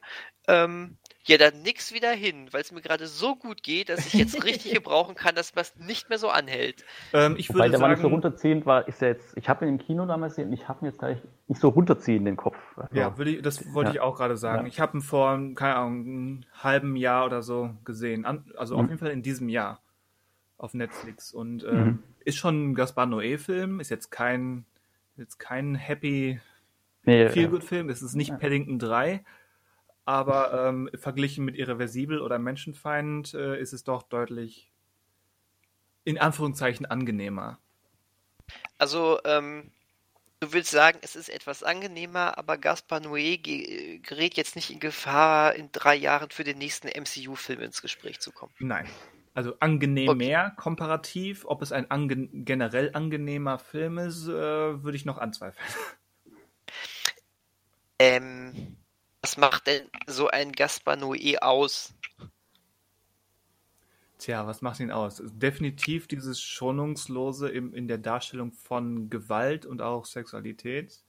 Experimente mit der Kamera und mit Sounddesign. Aber inhaltlich kann ich da noch keinen Konsens ähm, erkennen zwischen dem Nihilismus aus, aus Menschenfeind, dieser, ja, ich weiß gar nicht, wie ich es nennen soll, ähm, Rache-Tragik aus Irreversibel und dem, was auch immer ähm, Enter the Void sein wollte. Außer ein Trip. Ja, ich glaube, dass der also ein Zuschauer halt nicht irgendwie am Intellekt treffen will, sondern so emotional irgendwie ausreizen möchte. Und ähm, Das definitiv. Glaub ich, das ist auch, so. Auch, auch, auch Climax ist meiner Meinung nach, hat so viele Ansätze ähm, mit, mit Figuren oder Hintergründen von Figuren, dass ich Mhm. schon unterstellen würde, dass er zumindest so ein bisschen worauf abzielt, thematisch oder charakterlich, mit dem, was er da erzählt. genau, das, Das, würde ich also das genau, sicherlich auch im genau. Einzelfall, aber ich konnte, ich habe noch keinen, vielleicht habe ich mich noch nicht ausführlich genug damit beschäftigt, weil ich die allermeisten Neues eben erst einmal gesehen habe und das reicht auch. Ähm, ich habe noch kein großes Kernthema im, im Övre von Gaspar Noé entdecken können. Was ja nicht schlimm ist. Ja. Nö, muss genau, muss ja nicht. Provokation. Ja gut, aber das ist kein, kein Kernthema und das ist mir zu simpel. Das, das kann man auch über Lars von Trier sagen, der aber auch wesentlich mehr auszusagen hat. Zumindest an guten Ich Tagen. weiß, ich meinte es auch nicht ganz ernst, aber Du irgendwie. meintest provokativ als Provokation. Genau das ist es. Ist dir gelungen? Ich bin auf 180. Ähm, Ja, perfekt. Jetzt noch ein, zwei, äh, ein, zwei so weitere solche Sprüche und hier ist endlich mal ein bisschen, ein bisschen Action drin. So. Feuer. Ja, richtig. End, endlich gibt's hier mal Duelle, Rededuelle. Nicht hier, alle verstehen sich und die Welt ist gut, sondern endlich ne, gibt's mal auf dem Arsch hier. endlich gibt's So. mal eine Opposition. Ja, richtig. Apropos Opposition. Wir sind bei, bei Buchstabe oh, O. das, das äh, ist ein Übergang. das ist ein Übergang, genau. Ein Overgang. Na, wir können jetzt gleich nochmal über Dark sprechen bei O. Wegen Baran Bo Odar, dem Oh, Regisseur von Dark. Aber der hat jetzt nicht so viel mehr, also äh, auf dem Zettel, dass man sagen kann, der muss jetzt bei O genannt werden. Also Muss er nicht. Also du hast ihn jetzt erwähnt und wir haben Ja, Dark ja genau. schon ähm, ein bisschen Aufmerksamkeit geschenkt und zumindest auch bei dem, im, als Daniel und ich im Cinecast waren, haben wir, glaube ich, auch von seinen anderen Filmen zumindest mal ansatzweise gesprochen.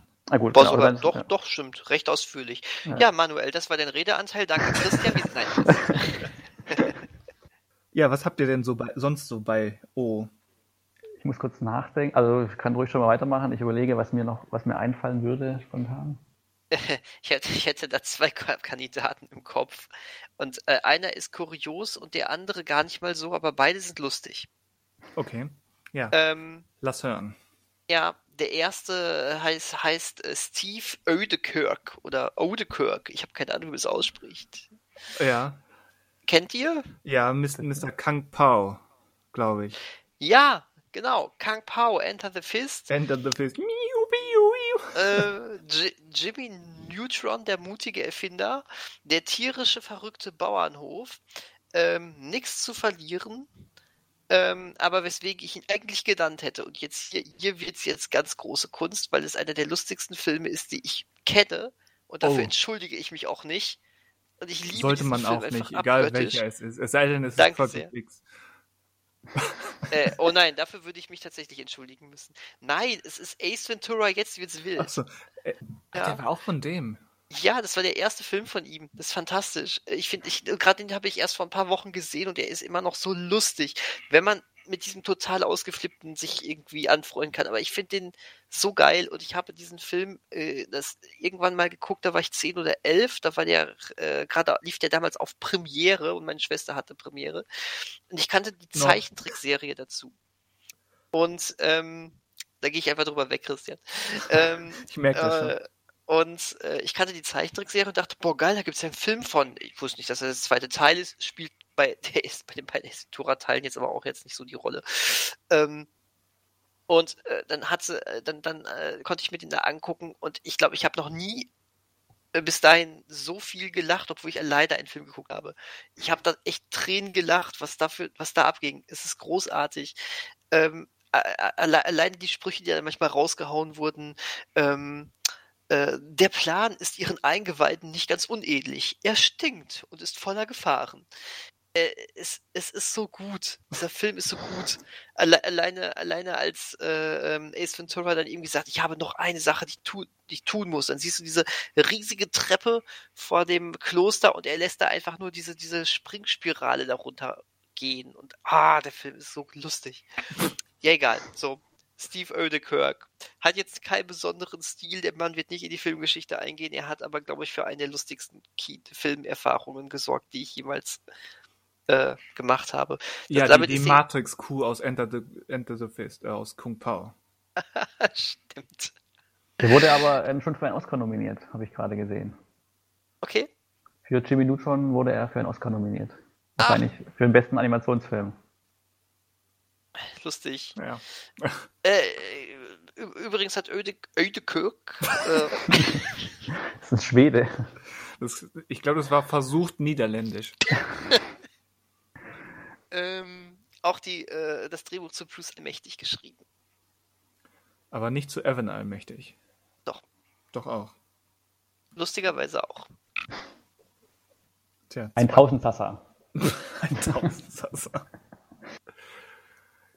Ja, also fast alles, was du aufgezählt hast, kenne ich sogar. Und, und, das ist interessant, oder? So ein äh, Typ, der gar nicht so den großen Namen hat äh, und auch nicht viele Filme gemacht hat, aber irgendwie kennt man die Sachen, ne? No, der Name ist doch, also wie ist der Name nochmal von ihm? Der Nachname? Oe de Kerk. O de Kerk. Doch ein großer Name. Ja, man, man zählt doch immer so die Großen auf. Ähm, John Ford, Fellini, Kubrick, Odenkirk. So läuft das ja, doch. Ja, es läuft doch schön die Zunge runter, der Name. Auf jeden Fall. Oder er hat, vielleicht hat er wegen dem Namen keinen Oscar gewonnen, weil keiner ihn aussprechen wollte auf der Bühne. mhm. Ich weiß gar nicht, war 2001? War das 2001 hat Miyazaki gewonnen, glaube ich. Oder war es 2002? War Shrek, war, war Shrek 2001 oder 2002? Weil der hat ja auch den Oscar gekriegt ja. als besten Animationsfilm. Aber ich weiß nicht, ob der. Kann auch sein, dass der 2002 den bekommen hatte. Also ich glaube, ich glaube, da Shihiros Reise ins Zauberland von 2001 ist, hat er 2002 ja, okay. den Oscar gewonnen. Ja. Ja, damit wären wir wieder bei Miyazaki. Ja. Muss ich jetzt noch ein paar Mal nennen, weil die, die, die Scham ist so groß, den ausgelassen zu haben. Ähm, ich würde gerne trotzdem noch einen, einen zweiten Kandidaten einmal bei O nennen, wenn ich darf. Ähm, Ganz schön gierig. Und zwar, und zwar, und zwar ähm, Yoda. Ach so. Ähm, Frank Oz. Yoda ähm, man, dass das Y von Yoda ist nicht stumm. Oda. Oda. genau. Ähm, genau. Äh, Frank Oz äh, finde ich vielleicht noch ganz wichtig zu erwähnen, ähm, der ja vor allen Dingen als ähm, Puppenspieler eigentlich äh, bekannt ist. Unter anderem dann eben auch äh, hat er Yoda gespielt, äh, aber auch eine ganze Reihe der Muppets. Ähm, aber er ist auch Regisseur. Und da zählen immerhin auch so bekannte Sachen wie äh, die Muppets, passenderweise, erobern Manhattan dazu. Er hat der dunkle Kristall ähm, mit Regie geführt. Ähm, der kleine Horrorladen, äh, ganz verrücktes äh, Musical. Ähm, der ist cool, ja. Äh, Baufingers große Nummer. Hm, auch wenn ich ihn nie gesehen habe, die Frauen von Stepford kennt man irgendwie, ne? Der, der neue mit Kidman ist grausam. Hm. Ist grausam, sagst du? Als ich, gemacht, und ich ja. als Nicole Kidman-Verehrer sage, der ist grausam. Alles klar. ähm, Lügen haben schöne Beine, das sagt mir auch noch irgendwie was mit Steve Martin und äh, Goldie Horn. Ähm, die Indianer im Küchenschrank, äh, In and Out. Ähm, also äh, es ist nicht alles Gold, ne, was der Mann gemacht hat, aber er hat ein paar doch, ähm, also wie gesagt, gerade was in den 80ern war, ne, ähm, da hat er sich auch äh, nicht nur als Puppenspieler, sondern auch so ein bisschen als äh, Regisseur, ja. Ja, aber gefühlt, von deiner Aufzählung her, war nur das besser als okay, was mit Puppen zu tun hatte. Witzigerweise ja, ne? Dunkle Kristall, die Muppets erobern Manhattan und der kleine Horrorladen. Ja. Ähm, hast du recht. Und äh, ne, dann ist er eben aber gerade da in seinem Element, auch als ja. Regisseur, ne? So ist das. Ist, ist ja voll gut. Und äh, ja, Baufingers große Nummer war kein Riesenkracher, aber den fand ich aber stellenweise doch sehr lustig. Muss ich echt sagen. Frank Oz. Und übrigens war er äh, 2009 10, also äh, beziehungsweise sogar, wenn wir auf den deutschen Markt gucken, in diesem Jahr war er im Kino zu sehen in einer Nebenrolle bei Knives Out. Echt? Wer hat er da gespielt? Oder? Ich glaube, er war der Notar. Jo, ja, stimmt. Kann, kann sein, ja. ja. Das Notar. verändert natürlich jetzt alles. Alles. Oh mein Gott, Frank, auch lass uns noch eine Stunde über Frank Oates sprechen. Ähm, genau. Ja, äh, übrigens nicht verwandt mit Ivan Us. Boah, heute ist aber echt Karlauer Alarm. ja, übrigens, äh, äh, Fun Fact: jede Karlauer bringt mich zum Lachen und jeder Lacher schmerzt gerade abgrundtief, weil es total, weil ich total in meine Wunde reinlache. quasi. Dann lach doch ähm, woanders rein. ja, genau. ähm, und äh, ja, von daher, ich, ähm, ich äh, opfere mich hier gerade für die Allgemeinheit. Oder ansonsten, ansonsten, wir können ja jetzt äh, ab, äh, ab dem nächsten Buchstaben einfach mal total seriös sein. Das klappt ja immer ich so. Ich glaube, wenn, wenn Manuel oder ich noch einen anderen mit O nennen, glaube ich, wird es eh ähm, deutlich, deutlich ernster. Ja, dann mach doch mal. Weil meine O-Kandidaten sind zum Beispiel, da brauchst du nur einen Buchstaben hinter Frank Oz oder zumindest hinter seinem Namen hängen und bist bei, bei Yasuhiro Ozu, dem japanischen Regisseur, der insbesondere okay. in den 50ern ähm, einige der besten japanischen Filme aller Zeiten gemacht hat. Bekannt für seine okay. Sozialdramen über Familien und, und japanische Traditionen mit ähm, Töchtern, die heiraten sollen oder ähm, heiraten müssen und, und, Eltern, die auf ihr Leben und auf ihre Kinder zurückblicken. Ähm, großartiger Film. Reise nach Tokio oder ähm, Spätherbst. Die, so einige seiner Filme sind ein bisschen verwirrend mit den Titeln, weil sie alle oder häufig nach Jahreszeiten benannt sind. Ja, ja. Und äh, da gibt es fünf, sechs. Und wenn man dann noch so ein bisschen, weil man eben im englischen Bereich darüber liest, so die englischen Titel da mit hinein ähm, laufen lässt, ähm, ist mein Gehirn so ein bisschen lost in translation, welcher Film jetzt gerade gemeint ist. Aber ja, da sind eine Menge großartige Filme dran mit seinem Standardschauspieler äh, Chichuryu und der großartigen Setsuko Hara, der vielleicht besten ähm, Schauspielerin außerhalb von Amerika.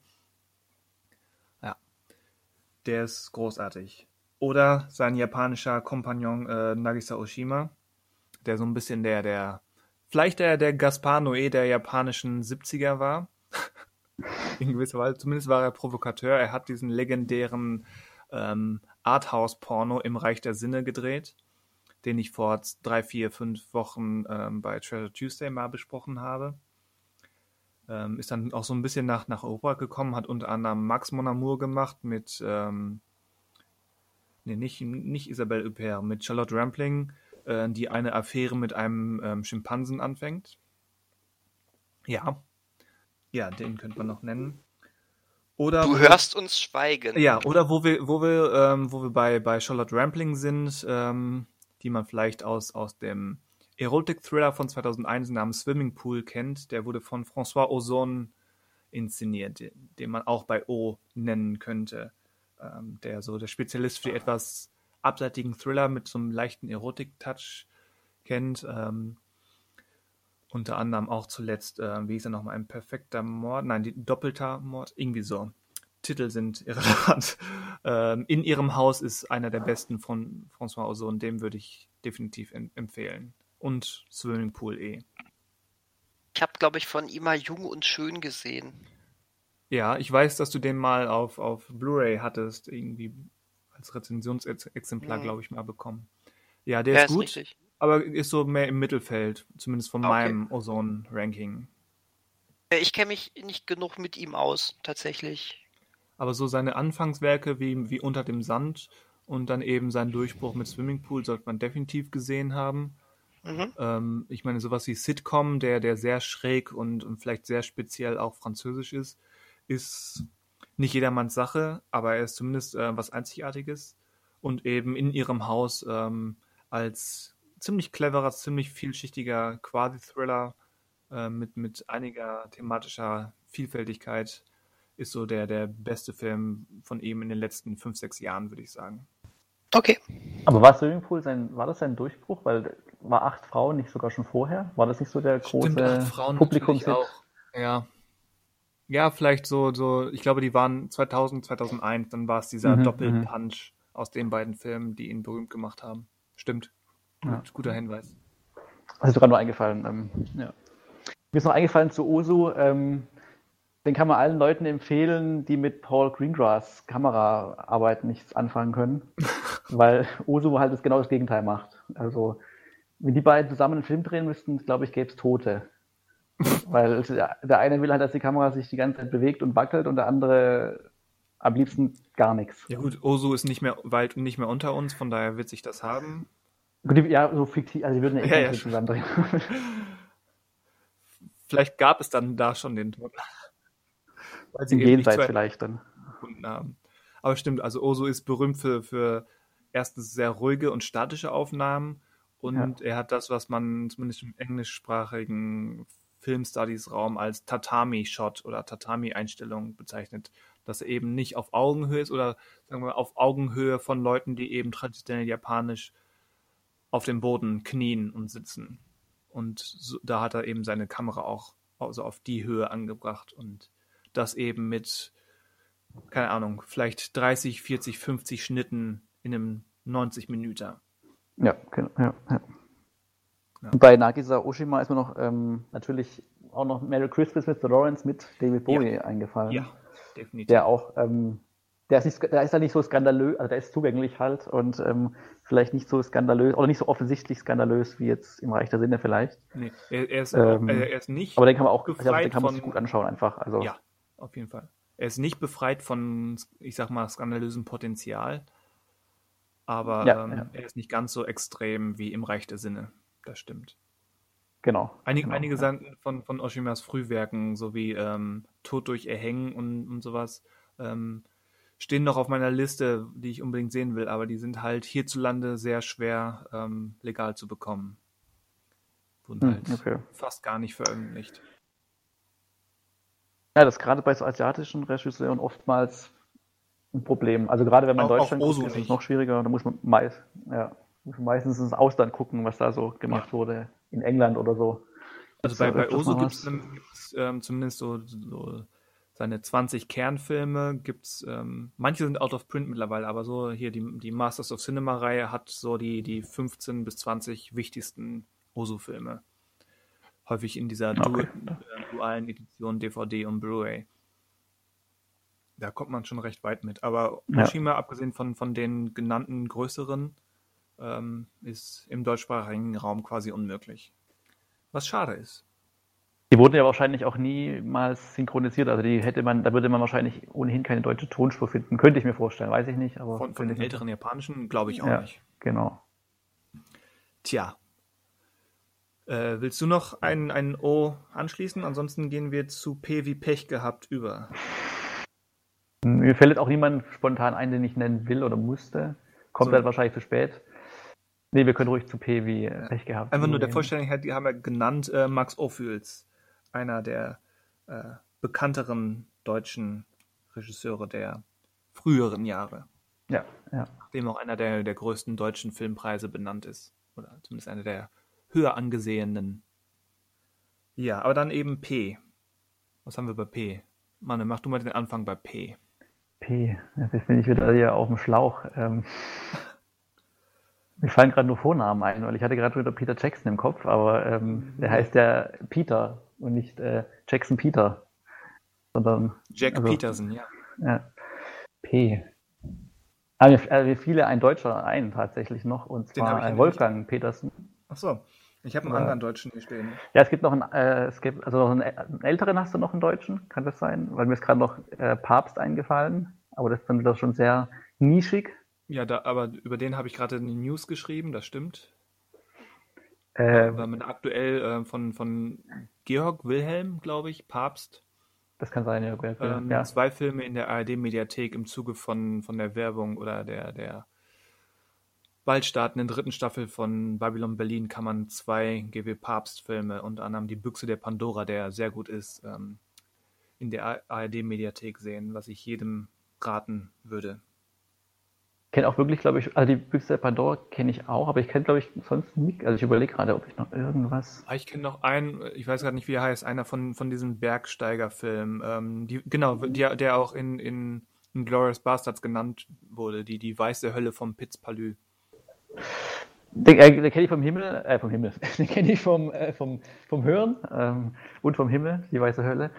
Aber, Wo übrigens ähm, eine gewisse Leni Riefenstahl als Darstellerin vertreten ist. Zwinker, ah, Zwinker, okay. Räusper, Räusper.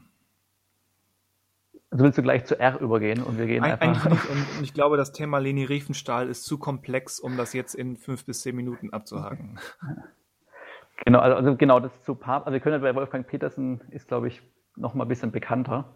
Ein bisschen. Ähm, er hat wohl so ein bisschen sein, wenn er ein Renommee hatte mit seinem letzten Film mit äh, Vier gegen die Bank vielleicht ähm, bisschen zu Schaden genommen, wobei ich gar nicht weiß, ob der Film als Wolfgang Petersen-Film wahrgenommen wurde oder als der Film mit äh, Till Schweiger, Matthias Schweighöfer, Jan Josef Liefers und Michael Bulli-Herbig in einem Film. Ähm, äh, Till, Moment, Till Schweiger, bist du sicher? Ja, das ist so. Das ist die Besetzung. Ich meine, ich habe den sogar gesehen, aber irgendwie den, den, den Till Schweiger habe ich rausgelöscht. Hm, sehr froh ist immer besser. Was macht doch jeden Film besser, aber das ist die Besetzung. Weil hat er stimmt, er, stimmt er, war, er war dieser Boxtrainer, der. Ähm, gehabt, die auch Regieambitionen hatten oder haben. Und ja. Ja, stimmt. Toll, jetzt ist es mir wieder in Erinnerung gerückt. Der, der war gar nicht mal so ja, gut. Ein, also ein deutscher Regisseur halt, der halt sehr in Hollywood Fuß gefasst hat und ähm, ja, so also der hat schon so, so ein richtig, richtig gutes Meisterwerk, war da vielleicht jetzt nicht dabei, aber so unterhaltsam war das dann schon, was er gemacht hat. Ähm, also, glaube ich, der letzte Film vor ähm, Vier gegen die Bank war, glaube ich, dieser Poseidon-Film, der war auch, also der eher zu den Kategorien nicht so gut gehört. Ähm, Troja war. Ich, fa dem, ich fand ja. den amüsant. amüsant. Ja, das ist ein also Katastrophenfilm, da sterben ein paar hundert Leute, Daniel. Was ist denn los mit dir? Manchmal darf es auch amüsant sein. Aber Troja zum Beispiel, also das war halt so, da, selbst als Jugendlicher, ähm, so der Höhepunkt, da war Troja dann schon noch unterhaltsam, weil der war so im, im Schwung mit Herr der Ringe damals. Herr der Ringe ist durchgelaufen, die Trilogie, und danach kam mal Troja, wieder so ein großes Epos was natürlich auf die Vorlage nicht so richtig einging, weil alles rausgenommen wurde, was irgendwie nicht ähm, geerdet war. Also irgendwie die ganzen Götter wurden natürlich aus dieser ganzen Sage rausgehalten. Ja. Außer dass halt Achilles in Form von Brad Pitt äh, ein Überkämpfer war. Und er damals, äh, zum unser Lieblingsthema Synchronisation, er damals die Synchronstimme von Nicolas Cage hatte. Ähm, was mal was anderes war und ähm, auch ein paar Sympathiepunkte natürlich gebracht hat. Ähm, äh, übrigens auf Wunsch von äh, Wolfgang Petersen. Weil er die eigentliche Stimme nicht mochte von Brad Pitt, die Original, äh, also die, seine eigentliche äh, deutsche Stimme sozusagen. Nicht er fand, Tobias Meister wirkte für die Rolle nicht männlich genug. Okay. Was so ich, äh, ja, ja, ja, irgendwie so in der Art war das aber und äh, das war äh, ganz, ganz, ganz großer Mist, aber eigentlich ehrlich gesagt, weil äh, gerade ein, gerade ein aus Deutschland stammender Regisseur sollte eigentlich wissen, dass äh, wie äh, scheiße es ist, wenn ein wirklich etablierter Stammsprecher einfach mal nicht zu hören ist. Aber nur meine Meinung. Ja, kann ich verstehen. Ich, ich habe den ewig nicht mehr gesehen und ähm, und ich glaube zuletzt, ich habe den glaube ich im Kino damals gesehen und dann einmal irgendwo in einem Streamer vor einer Weile. Nee, nicht mal. Keine Ahnung, es ist eine Weile her. Ähm, und ich habe nicht vor, das bald äh, nochmal zu tun. Wie? Bei dem Meisterwerk nicht? Äh, nein. Bei dem Meisterwerk. Du bist auch so ein Meisterwerk. Gut, er hat ja auch Outbreak gemacht, der dieses Jahr ja auch wieder viel hochgeholt wurde wegen seiner Virus-Thematik. Ja, gut, aber. Wolfgang aber, Petersen hat uns auf diese ganze Krise vorbereitet. So. Outbreak ist auch gar nicht mal so gut. Ja, ich glaube, er hat, also er hat, äh, deswegen seine, seine Filmografie, er hat viele so Filme gemacht, die man einfach kennt, weil also er halt, wir, müssen äh, zumindest einmal das Boot erwähnen. Genau, da, da, genau. Das ist Und halt, einmal die unendliche Geschichte. Genau, das war ja sein, so sein Startpunkt mit so, also die großen Filme in Deutschland noch und dann war er halt, ist er halt nach Amerika übergesiedelt und hat halt die Filme gemacht dort, die er dort machen konnte oder wollte und die waren aber, aber schon, er war glaube ich schon erfolgreich mit seinen Filmen, also die er in Amerika gemacht hat, bis auf Poseidon, glaube ich. Aber ähm, ja, die großen Meisterwerke waren da nicht mehr dabei. Ja, mit dabei. Weil ganz ehrlich, wenn, wenn ich als Regisseur, der jetzt in Amerika äh, Fuß fasst, ähm, die Möglichkeit hätte, einen Film äh, zu drehen, in dem äh, ich mit Harrison Ford zusammenarbeiten kann und äh, äh, riesige äh, Schießereien in der in einer nachgebauten Air Force One drehen kann, verdammte Scheiße, ich würde es doch machen. verdammte Scheiße. Das kannst doch keinem vorwerfen, das ist geil. Nee, nee, also, ja, also der, der wird nicht gezwungen da worden zu sein, das zu machen, also. Er hat schlechtere Filme gemacht als Air Force One. Er hat auch einen mit Clint Eastwood gedreht, ne? Ja, In the Line of Fire. Mhm, genau. Das, ich meine, das ist ja auch, das ist eine Ehre, wenn du mit Clint Eastwood zusammenarbeiten kannst. Schon cool. Vor allem mit so einem jungen Clint Eastwood wie damals, da war er ja erst äh, Mitte 60 oder so. Gerade ein Frischling in Hollywood, ja. ja. Gerade sein so Start seiner großen Karriere erst. Mhm. Dank Wolfgang Peters. Wolfgang Peters, also Clint Eastwood wäre heute nicht da, ohne, äh, wenn es Wolfgang Peters nicht geben würde. Das kann man ja wohl festhalten. Ja, definitiv. Er wäre nicht in the line of fire der Aufmerksamkeit. Nein, jetzt hast du den Bogen überspannt mit deinen Wortspielen. Aber ich kann aber als Ende kann ich noch sagen, in Deutschen heißt der Film In the Line of Fire die zweite Chance. Also habe auch ich eine zweite Chance verdient. Aber gefühlt hattest du schon fünf. Und weiter geht's. Und weiter im Programm. So. Und äh, wir, wir, enden hier nicht, bevor Manuel nicht weitere fünfmal äh, die Wortwitze verkackt hat. Ich, ich mag die Wortwitze, ich mag schlechte Wortwitze. Ja, Wortwitze können super sein, aber ähm, ich habe schon wieder vergessen, einer war vorhin großartig, aber ähm, die meisten anderen waren, waren quasi ein Versuch, da nochmal hinzukommen, äh, der gescheitert ist. Ja, und manchmal ist doch die Hilflosigkeit, die daraus entsteht, das eigentliche Comedy-Potenzial. Aber das finde ich jetzt sehr gehässig. Ja, das mit den Wortwitzen, das wird äh, in diesem Podcast eine unendliche Geschichte bleiben. Tete, lass uns doch mal zu, zu äh, einem anderen Deutschen mit P übergehen. Wir, wir machen P komplett deutsch aus irgendeinem Grund. Und zwar Christian Petzold. Stimmt, da gibt es auch noch. Ich sag, du machst jetzt Uwe Poll, aber. Ähm... Uwe Poll, ha, ha, ha. Nein, äh, Christian Petzold, der vielleicht bekannteste der Berliner Schule, Schule und vielleicht der Fragezeichen beste aktuell arbeitende deutsche Regisseur. Ich glaube, zumindest international ist auch schon relativ gut, also relativ angesehen einfach auch. So also, in, in der also, Festival- und Arthouse-Szene genau, genau. definitiv, ja. Ja. Aber da gibt es eben auch nicht viele andere, zumindest keine große deutsche Konkurrenz, außer vielleicht Maren Ade, die aber auch nur alle fünf Jahre einen Film macht, wenn überhaupt. Hat die denn seit ähm, dieser, ähm, Toni Erdmann. Genau, seit Toni Erdmann überhaupt einen neuen Film gemacht? Nein, das ist überhaupt erst ihr dritter und ähm, zwischen ja. Toni Erdmann und ihrem ersten, alle anderen lagen, glaube ich, schon neun Jahre oder so. Oder acht. Ja. Und der Petzold hat ja doch alle alle 18 Monate einen neuen Film ungefähr. Und wenn nicht, dreht, dreht er Folgen für Polizeiruf 110, wo er zwei oder drei Episoden inszeniert hat. Mhm. mhm. Ja, habt ihr, oder habt ihr Undine schon gesehen? Oder habt, oder? Nee, Undine habe ich noch nicht gesehen. Der fehlt mir noch. Aber ich hatte Transit gesehen. Mhm. Und ja, ich würde sagen 90 Prozent seiner anderen Filme. Also die allermeisten schon. Also er macht auf jeden Fall, wenn man jetzt von der Berliner Schule ausgeht, von dieser Strömung, die, also immer noch die zugänglichsten Filme, würde ich sogar sagen. Also auch ich wenn die auch. schon mehrere Ebenen auch haben und so, ein bisschen äh, Intellekt erfordern, ähm, sind es immer noch die zugänglichsten, glaube ich. Von denen, die ich jetzt kenne, von anderen Berliner Schule Regisseuren und Regisseurinnen. Ich mag insbesondere bei seinen Filmen so der letzten sechs, sieben, acht Jahre ähm, diesen Einfluss von, von Genre und von internationalen Vorbildern, angefangen mhm. bei Jericho. Mhm. Ähm, ja. Und dann besonders deutlich und meiner Meinung nach auch am besten gelungen ähm, bei Phoenix, den ich großartig fand. Das ist leider der einzige, den ich glaube ich nicht gesehen habe. Also viel Gutes gehört habe, aber leider irgendwie bisher kam es einfach noch nicht dazu, dass ich mir den angeschaut habe. Ja.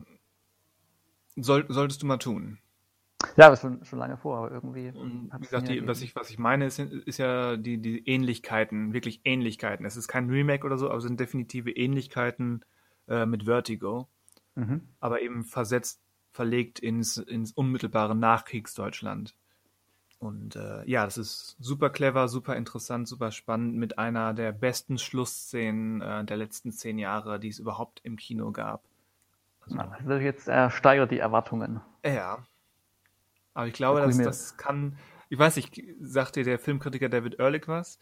Und seine, ja, ja, seine Jahresabschlussvideos, ja. vielleicht, wenn du die gesehen hast, wurde dir diese Szene schon gespoilt, weil er die in in dem Jahresvideo hat er die ganz zentral zur musikalischen Begleitung seiner Top 25 genutzt.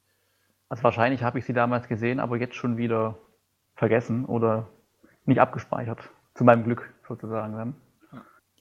Also gerade wenn, wenn du, wenn du ja offenbar die anderen Petzold-Filme auch magst, dann bin ich oder wäre ich überrascht, wenn, wenn dir Phoenix nicht mindestens gut gefallen wird. Ja, dann behalte ich den mal weiterhin im Hinterkopf präsent und ähm, ja.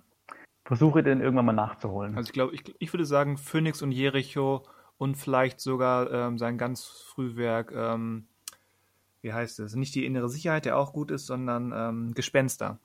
Die mhm. drei sind, glaube ich, meine Petzold-Favoriten. Aber ich glaube, das sind auch alles, ich weiß gar nicht, sind das Filme, die man so bei Streamingdiensten überhaupt findet? Also ich also Transit ist, glaube ich, immer noch oder ich bin war so der Fan von Streamingdiensten, aber so generell, wenn man jetzt Sachen empfiehlt. Okay. Also Transit war, glaube ich, noch ähm, bei einem der beiden großen. Ich glaube bei Netflix. Mhm. vor okay. nicht allzu langer Zeit. Vielleicht auch immer noch. Und bei den anderen muss man gucken. Also die, die meisten sind, glaube ich, zumindest kaufbar. Was? Aber ob alle, kann ich jetzt gerade nicht sagen. Okay. Müsste man recherchieren. Also gerade so ich, das deutsche Kino, der Neu also die, nicht dieses Kino, aber halt dieses ja, Berliner Schule-Kino, glaube ich, findet man nicht so einfach. Also habe ich das Gefühl zum Streamen. Also da muss man dann schon meistens ähm, genau entweder halt kaufen oder halt auf DVD kaufen.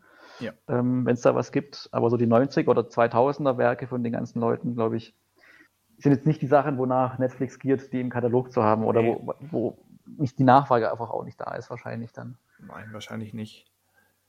Aber wenn man, halt auch, ja, wenn man halt Transit anschaut, dann weiß man, also ich würde jetzt fast sagen, dass Transit ist auch nicht ähm, kein Hurra, äh, schneller Schnittfilm, aber vielleicht nochmal eine Spur zugänglicher als vielleicht jetzt die anderen Filme oder die älteren Filme, was vielleicht schon daran liegt, dass die älteren Filme halt auch ein bisschen nicht älter aussehen, aber sie wurden halt in den 2000ern gedreht und ähm, ja. Also zwischen, zwischen, Transit und zum Beispiel Yella ähm, liegen schon Welten. Ja, was, ja was ähm, Tempo und auch in Anführungszeichen Action betrifft. Das stimmt schon. Genau. Also muss ich einfach darauf einlassen und ja. ähm, ob man dann, also klar, ob man jetzt Geld dafür ausgibt oder nicht, oder wenn man ins Kino geht, gibt man auch Geld aus und weiß nicht, was einen erwartet. Und wenn es einen interessiert, also wenn man ein Grundinteresse an seinen Film hat, dann ähm, ist ja schon mal ein Schritt getan. Also man macht es ja nicht, um sich damit selber zu geißeln oder sowas, sondern wird sich eine grobe Vorstellung haben, was man da erwarten kann oder was man eben nicht erwarten kann von seinen Filmen. Ja. Ja, ähm, es gibt sicherlich noch einige andere Regisseure mit P. Aber, aber Christian, kennst du was von Christian Petzold? Äh, Daniel meine ich, Entschuldigung. äh, Daniel, ähm, kennst du was von Christian Petzold? Ich wollte diesen guten ähm, Witz machen. Nein, tatsächlich nicht. Deswegen habe ich euch jetzt mal einfach interessiert zugehört. Okay, okay. Ähm, aber ähm, also der Name sagt mir auch was, so ist jetzt okay. nicht. Ne? Ähm, ja. Hat auch schon mal viel von den Sachen gehört, aber hab, ich habe noch nichts gesehen tatsächlich. Darf ich denn auch noch einen P-Kandidaten irgendwie noch einmal kurz reinschmeißen, damit ich irgendwie einmal so, Senf zu P ja. dazugegeben habe? Ich dachte gerade, wir hatten ja schon drei genannt, aber die, die hatte, den Petersen hatte Manuel ja auch schon. Genau, ja. Und ja, das war alles, das war alles ihr. Ich, ja. ich mache aber auch einen, bei, äh, bei, bei dem man zwar viel reden könnte, aber der noch nicht so viel gemacht hat. Der muss aber auch Deutsch das... sein. Nein. Schade. Und, und lustig. So lustig Vielleicht. wie Petzold. Ja, so in etwa. Aber ich würde gerne Jordan Peely nennen. Nennt man ihn PD oder Peel? Peel, Peel oder? Nur Peel? Ja, das, äh, okay, das äh, letzte I ist stumm. Gut, dann ja. ist das endlich auch mal geklärt. Äh, aber äh, ich mag Wir, ich mag Get Out. Passt, so. Über ihn haben aber, wir ja schon ein bisschen gesprochen bei unserem Elevated Horror Podcast. Genau, richtig. Deswegen, ich wollte jetzt auch gar kein großes neues Fass aufmachen, aber äh, dass ich den guten Mann hier einmal auch nochmal äh, noch pushe, wobei er ja tatsächlich darüber hinaus ja auch noch ähm, eine sehr interessante Persönlichkeit ist. Äh, es hört ja nicht nur auf bei diesen beiden Regiearbeiten, die er da macht. Ja. Und auch nicht äh, da, dass er jetzt den neuen Candyman produziert, der jetzt doch nicht ins Kino kommt vorerst. Ja. Schade eigentlich. Ähm, aber ähm, ich bin gespannt, was dann noch kommt. Ich bin wahnsinnig gespannt, was dann noch kommt. Und Aber ja, hat er schon einen neuen, ich glaube, er hat noch keinen neuen Film angekündigt, bei dem er auch Regie führen wird oder den er schreiben wird? Oder gibt es da schon irgendein Projekt, was er in der Vorbereitung hat, wo man auch davon weiß? Also ich glaube, genau die Frage hatten wir letztens auch schon aufgeworfen und unser okay. Status ist nein, tatsächlich. Okay. Hm. Also offiziell ja, jedenfalls ja. ziemlich sicher nicht. Wenn er was selber schreibt, würde er das gerade machen, aber macht er, also wie du schon gesagt hast, er hat jetzt Candyman produziert und er ist ja bei ein paar TV-Serien mit involviert. Genau. Wie viel richtig. er da jetzt wirklich macht oder, oder sowas, aber ja. Ja, ja, also der Name ist ähm, in letzter Zeit häufiger gefallen, auf jeden genau. Fall. Ja. Ähm, der ist, äh, der, der, der, der hat es jetzt gerade geschafft, also über den redet man viel. Und man muss ja auch sagen, er hat von zwei eigenen Regiearbeiten einfach auch äh, zwei ziemliche Treffer gelandet, ne? Ja. ja. Und schon mal direkt nee, einen Oscar gewonnen. Äh, auch, auch das. Und das mit einem Film, der eigentlich nicht so. Ähm, also ich meine, allein die äh, Nominierung als bester Film, das war relativ außergewöhnlich, fand ich. Ja. Hätte es vor zehn Jahren mit dem gleichen Film und den gleichen Leuten nicht gegeben. Nee, das wäre belächelt worden. Ja. Nee, gut. Äh, genau, ich wollte einfach nur den Herrn Piel da nochmal reinbringen und ja. äh, damit, jetzt bin ich glücklich, weil ich auch was zu Pete sagen durfte. Du dürftest noch, noch mehr, also soll nicht heißen, du dürftest nicht. Aber eventuell kommen wir ja nochmal, es gibt ja so viele Regisseure noch. Okay, ähm, Park Chan-wook. Ja, zum Beispiel. Und das Park äh, äh würde, ist ja der, der Hausname, oder wie war das? Richtig. Sein genau. Familienname genau. ist Park. Deswegen Park Chan-wook und äh, der alleine mit äh, Oldboy äh, einfach verdient hat, in so einer Liste genannt zu werden. Und da ist noch so viel mehr und Christian, ich muss dir an dieser Stelle einfach nochmal etwas gestehen. Du hast immer noch nicht gesehen? Ich habe immer noch nicht die Taschendiebin gesehen. Und das ist sein bester und ich, Film. Und ich schäme mich. Ich schäme Zu mich. Recht. Also ich halte ta die Taschendiebin für problemlos und ohne Zweifel besser als Oldboy. Und äh, damit willst du nicht sagen, dass Oldboy kein guter Film ist. Nein, Oldboy ist ein großartiger Film. Siehst du? Aber er ist nicht das... die Taschendiebin. ähm, und er hat eine Serie gemacht, aber da haben wir letztens schon mal irgendwann drüber gesprochen, glaube ich. Ja, Little Drummer Girl heißt die international, aber ich weiß gar nicht, ob und wenn ja, wie und wo sie in Deutschland erschienen ist. Mhm, das stimmt. Aber ne, da, da ist, da, man muss ja sagen, dass dann nach der Taschendiebin dementsprechend sogar auch noch was kam. Mit, mit Florence Pugh in der Hauptrolle übrigens. Mhm, okay. Aus Midsommar. Und die hat er jetzt erst gemacht oder die hat er gemacht, aber kam jetzt nie nach Deutschland? Die ist schon drei Jahre alt oder so, ah, okay. aber ähm, okay. ich habe nicht mitge mitbekommen, dass sie jemals hier erschienen ist. Vielleicht war okay. die für zwei Wochen mal bei Sky und ähm, ist dann verschwunden. Ich weiß es nicht. Aber er hat auch seitdem nichts mehr, also keinen Kinofilm mehr gemacht oder sowas? Nee. Okay. Also die Taschendiebin war sein letzter. Genau, ja genau. Also seitdem hat er nichts mehr gemacht. Aber da habe ich zumindest noch nicht gelesen, dass er an irgendwas arbeitet, aber wieder in Korea. Äh, und übrigens für unsere äh, deutschsprachigen Zuhörer, ähm, die jetzt äh, ähm, sich fragen, ob sie vielleicht äh, die Serie vielleicht irgendwo doch schon mal gesehen haben, die äh, The Little Drummer Girl heißt. Die heißt tatsächlich in Deutschland äh, Die Libelle. Die Libelle. Libelle? Interessant. Genau. Und ähm, in Deutschland ist sie seit dem 8. März 2019 bei Stars Play abrufbar. Das ist einer dieser äh, Amazon, so. äh, Amazon Channels, die man für drei Euro mehr im Monat dann irgendwie angucken kann. Mhm. Okay. Ja, diese Channel ähm, entwischen mir gerne mal. Ich habe das einmal gemacht, weil ich unbedingt ähm, diese Stephen King Serie sehen wollte. Äh, diese eine, die es da gibt. Castle Rock. Danke, Castle Rock. Sind direkt die richtige erwischt. Perfekt. Ja, genau. Die, die war da drin, habe ich mal Staffel 1 geguckt. Das wollte ich mal damals sehen. Und naja, wie das immer so ist, dann nimmt man den Gratis-Monat mit, aber dann streckt sich das Gucken der Serie so lang, dass man eigentlich denkt, der, der Gratis-Monat war eigentlich scheißegal. Jetzt hatte ich diesen Channel doch irgendwie über total lange Zeit. Ja, darauf ja, spekulieren die ja. Ja, natürlich. Das ist der Grund, warum ich wahrscheinlich ganze, diese ganze Scheiße hier mitfinanziere, ey. Oder zum großen Teil finanziere. Ja, aber so ein bisschen können wir ja froh sein. Also ich hatte ja bis eben behauptet, die Serie hat es nie bis nach Deutschland geschafft, aber ohne Stars Play hätte sie, also wäre das wirklich so gewesen. Aber mit Stars Play ist eben, gibt es die Möglichkeit. Das stimmt. Also tatsächlich ich, ich äh, hört man. habe mir diese Möglichkeit direkt notiert. Ja, perfekt. Perfekt. Ob und wann ich das in Anspruch nehme, wird sich zeigen. Auf jeden Fall Park Chang-wook. Ähm, sollte man definitiv äh, mal Filme von gesehen haben. Alle, der hat noch keinen schlechten gemacht. Also ich, ich glaube, er hat einen, einen ganz frühen koreanischen gemacht, den ich nicht gesehen habe, aber alles von Joint Security Area angefangen bis heute ähm, ist mindestens gut. Ja, ähm, hat auch einen sehr schönen ähm, Vampirfilm gemacht, ne? Ja. Durst. Durst. Und Stoker war auch spannend. Stoker war sein äh, US-Debüt, ne? Genau. Ja. Mit Mia wie Wasik Mia Wasikowska und, und Nicole Kidman natürlich. Und Nicole Kidman. Ja. Wir landen heute ganz häufig bei Nicole Kidman. Sei es in Scheißfilmen oder sei es in sensationell guten Filmen. Ja, mal gucken, was, was da noch so kommt. Was äh, da noch so kommen mag. Aber uns steht ja jetzt der Problembuchstabe. Zumindest war das mein Problembuchstabe bevor. nämlich äh, Q. Hat der Erfinder von James Bond Filme gedreht? Also ich meine. Q oder? Ich meine Q. Ach, der Erfinder. Ich dachte gerade ähm, Ian Fleming. Wo ist denn da in Ian Fleming ein Q? Der hieß ja Ian Q Fleming. Vielleicht. Ian Q Fleming. Walisisch.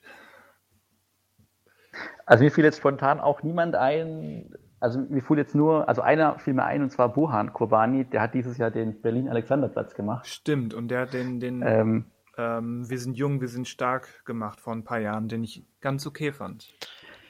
Aber mehr fällt mir bei Q jetzt auch nicht ein. Also an Filme machen. Es, ähm, es gibt einen Benjamin Quebec, er hat äh, äh, zwei deutsche Filme gedreht, Verschwende deine Jugend und äh, Nichts bereuen. Ähm, ah, Nichts bereuen kenne ich sogar. Ja, mit, mit Daniel Brühl ist es, oder? Ja, und genau. Verschwende ja, genau. deine Jugend war mit Nora Tschirner?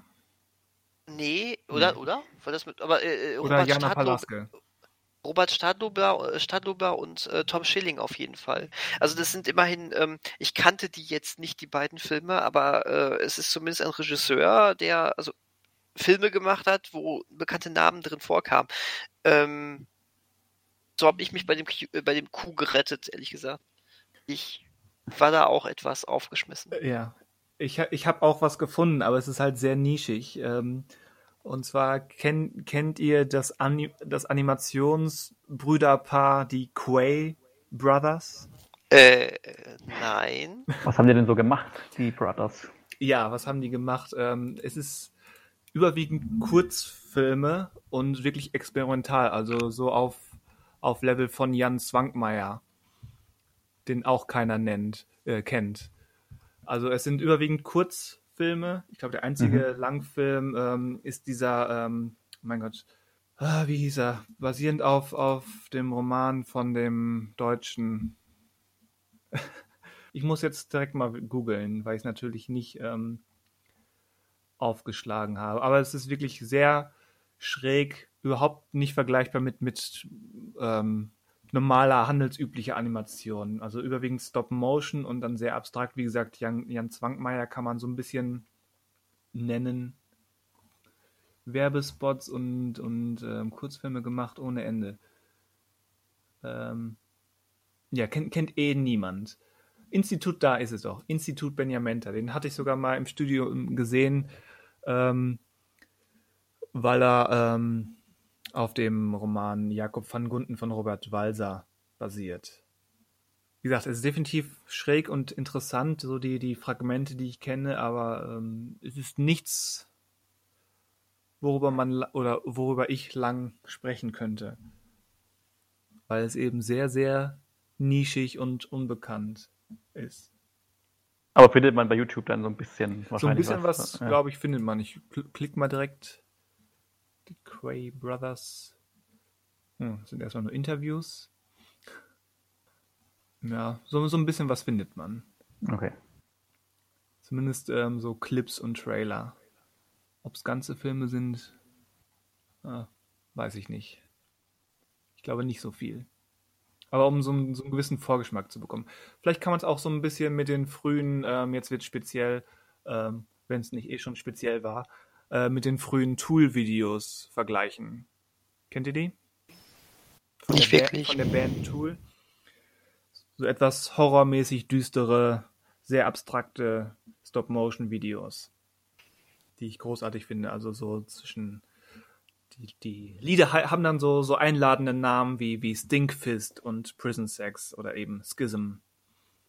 Und so oh. auf dem Level, das ist so, glaube ich, noch, noch ein besserer Vergleich als Jan Zwankmeier, mhm. Ähm, mhm. sind die Quay Brothers anzusiedeln. Interess ja, ich scroll, ich habe gerade nur bei, bei YouTube das eingegeben und scrolle hier durch und mir wird auch direkt Tool und Sober vorgeschlagen. Nach dem Motto, Leute, die die Quay Brothers mögen, mögen auch Tool. Ja, das ist natürlich clever konstruiert. Ja. Tja, aber vielleicht sollten wir einfach weitergehen, oder?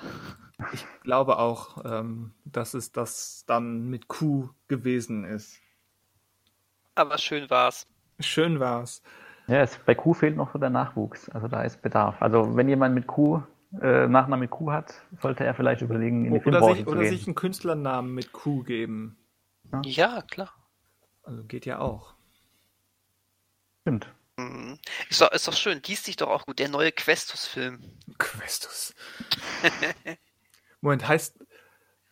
Nee, das heißt nur Estus. Ich wollte gerade behaupten, ähm, hier diese, diese ähm, Heilungsflasche bei, bei Dark Souls hieße Questus, aber das hieß, heißt, glaube ich, nur Estus, oder? Spielt jemand von euch Dark Souls? Nee, schon auf dem Zettel mal gehabt, aber nie gemacht. Ich Ist glaube- mir, glaube ich, ähm, zu schwer. Da Also muss eine- man, da muss man das, das Sterben und das Leiden muss man lieben. Ich habe da ähm, Bock drauf, aber ähm, bisher ist es noch nicht dazu gekommen. Da hat man also eine Questus-Heilflasche auf einer Queste. Ja, wir sind bei, bei Buchstabe R. Äh, Was fällt habt ihr denn da? Eine Menge habe ich da.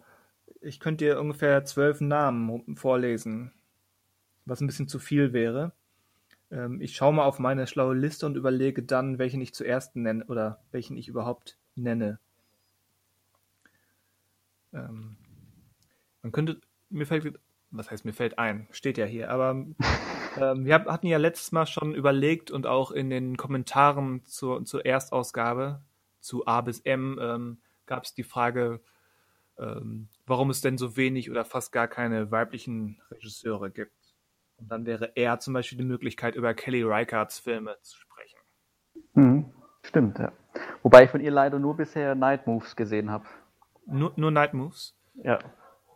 Den und ich überlege gerade. Aber ich glaube, nur den habe ich wirklich gesehen, ja. Der war, glaube ich, vor zwei Monaten bei Movie mal drin. Und da habe ich den gesehen oder angeschaut. Und für gut befunden. Der, der ist gut, aber ich Ja. würde fast sagen, von den, ich glaube, ich habe fünf oder sechs von ihr gesehen, ähm, ist definitiv einer der schwächeren von ihr. Das heißt ja, dass die anderen noch äh, ziemlich gut sein müssen, dann, wenn der schon eher der Ja. Schwächere ist. Dann.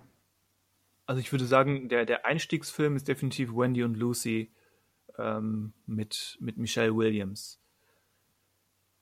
Da spielt sie eine, auf Deutsch gesagt, arme, also mittellose junge Frau, die mit ihrem Hund durch die Welt trampt, so als Anhalter und, nee, nicht als Anhalter. Am Anfang hat sie das Auto und hat halt keine feste Bleibe, schläft im Auto und versucht sich so mit Erbetteln und so ein bisschen Stehlen, ähm, ja, über Wasser zu halten und ihren Hund gleich mit. Der Hund ist eben der im Titel genannte oder die im Titel genannte Lucy. Mhm. Und ähm, ja, da, das kommt natürlich irgendwann zu Problemen. Kelly Reichardt erzählt eben Filme sehr, sehr realistisch, sehr naturalistisch über, ja, auf Deutsch gesagt, über, über Menschen in Notsituationen. Ähm, selbst, selbst ihr einer Western, ähm, wie heißt der, Meeks Cutoff, auch wieder mit Michelle Williams und ähm, Zo- Zoe Kazan spielt mit. Ist, ist ein Western, aber er ist, er ist schon vom Bildformat, aber auch von, von der gesamten Inszenierung ist er sehr speziell, sehr ruhig, quasi keine Action und jetzt ist halt so ein Track-Film über Leute, die eben Richtung Westen im Planwagen marschieren Mhm. und unterwegs allerhand Probleme zu bewältigen haben, weil der, der Mann, der sie führt, der, der Meek, ähm, meint, eine Abkürzung zu kennen und ähm, möglicherweise behauptet er mehr, als er zu leisten imstande ist und äh, so gibt es bald aller, allerhand Probleme auf dem Weg. Kelly Reichardt ist, ist sehr speziell, gerade weil sie eben so sehr natürlich und ohne viel Musik in naturalistischer Umgebung und ohne Genre-Einflüsse selbst in einem Western inszeniert. Aber ich mag sie eigentlich sehr gerne. Sie hat auch jetzt einen neuen Film, der glaube ich noch keinen deutschen Starttermin hat. Der heißt First Cow. Über Mhm, die erste, gehört, in, in der, ich glaube, es spielt im, im Neuengland, also die ersten Siedlungen in den USA, wo dann eben begonnen wird, Rinderzucht zu betreiben. Ich glaube, das ist so ungefähr der, der Aufhänger. Hat Ja, ja. einige sehr positive Reaktionen bekommen, wie die, die meisten Kelly Reichardt-Filme. Ich bin da sehr gespannt drauf, wenn er denn irgendwann mal nach Deutschland kommt, in welcher Form auch immer. Ähm, ich weiß nicht, wie aktuell die Info ist, aber ähm, angeblich Ende September, Anfang Oktober 2020 wird er beim Filmfest Hamburg im Format Gegenwartskino im Fokus gezeigt. Das ist nett, aber ich glaube nicht, dass ich ak aktuell ähm, bis nach Hamburg fahren kann oder.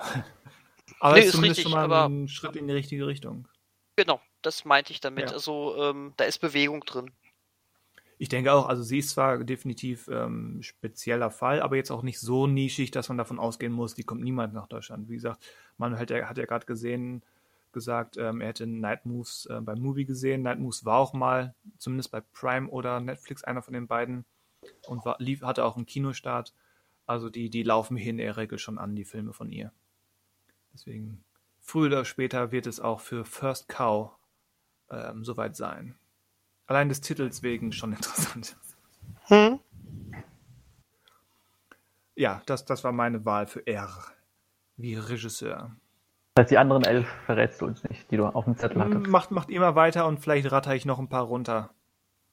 Manuel. Äh, R, R. Hattest du jemanden schon oder lässt du Ich hätte, den ich hätte, Achso, Dann, okay, ja. dann, dann, ruhig, äh, dann nenn ruhig jemanden. Ähm, dann, Ich weiß, dann äh, Daniel, darf ich raten, wen du nennst, auch wenn ich dann vielleicht ein, etwas vorwegnehme? nee, rate bitte. Ich glaube, du, oder ich könnte mir sehr gut vorstellen, dass du Sam Raimi nennst. Den hätte ich tatsächlich ganz oben auf der Liste. Das stimmt. Warum glaubst du denn, dass ich Sam Raimi nennen würde? Weil er auch auf meiner Liste steht und weil ich glaube, dass du ähm, da die meisten Filme von gesehen hast und dass sie dir am besten gefallen haben. Ähm, also Sam Raimi muss man erwähnen, das stimmt. Ähm, also ja, also ich, ich glaube tatsächlich, dass ich Sam Raimi jetzt so als festen Kandidaten genommen hätte. Ähm, äh, habe ich aber, hätte ich aber lange und lange hin und her überlegt, weil ich meine, einer meiner Lieblingsfilme zum Beispiel ist Ghostbusters. Das heißt, da müsste man Ivan Reitman vielleicht sogar mal Ja, hätte man erwähnen müssen. Aber der hat ansonsten ganz viel Schrott gemacht. sein, ähm, sein Sohn kannst du erwähnen. ja, Jason Reitman, der, ähm, ja, er hat aber auch nicht durchweg gute Filme gemacht. Äh, ähm, wobei natürlich, wir alle warten auf Ghostbusters, hoffe ich, auf Ghostbusters Legacy. Äh, aber Afterlife. ja, beides, je nachdem, ob du den internationalen oder deutschen Titel. Der internationale ist aber Afterlife, ne? Und der gefällt mir eigentlich auch sehr. Aber welchen Film von Jason Reitman mochtest du nicht so? Oder findest du nicht gut? Ähm, ich oh, ich wüsste so. einen. Ja, aber den fand Christians äh, Hassfilm, oder in Anführungszeichen, ist doch dieser Hashtag Zeitgeist, ne? Ja, Mhm. Ähm, fürchterlich. da würde ich jetzt nicht so mitgehen, ähm, auch wenn er es sich sehr einfach gemacht hat. Aber es, es gab trotzdem so viele Filme von ihm, also mehrere Filme, bei denen ich dachte, ja, war ganz nett. Und dann waren sie weg für mich. Ähm, Juno und Thank You for Smoking fand ich toll. Mm, Achso, Young, nee, mal, Young warte. Adult ist besser als Juno, sage ich. Young Adult mochte ich zum Beispiel nicht. So gerne. Nicht so gerne. So, das muss ich relativieren. Den fand ich nicht so ganz so pralle. Ähm, äh, hier der mit George Clooney, der war auch ganz cool. Wie heißt denn der? Mit den Ähm, Up in the Air, meinst du? Ja, Up in Ja. the Air. Den fand ich auch ganz cool. Ja. Ähm, ja, genau. Aber verdammt nochmal, wir wollten doch gar nicht über Jason Reitman reden. äh, ich hatte tatsächlich auch noch kurz Mark Romanek auf meiner Liste, weil ich One Hour Photo so geil fand. Dann habe ich geguckt, was er überhaupt noch so gemacht hat. Ich glaube, da war noch ein anderer Film dabei. Und, Ja, äh, ein, Ähm, und eine Episode von ähm, äh, hier, äh, die, dieser, dieser äh, Science-Fiction-Serie Loop. ja. Also der, der andere Film ist dieser Alles, was wir geben müssen mit Keira Knightley und äh, Karen ja, und ja. Andrew Garfield. Mhm.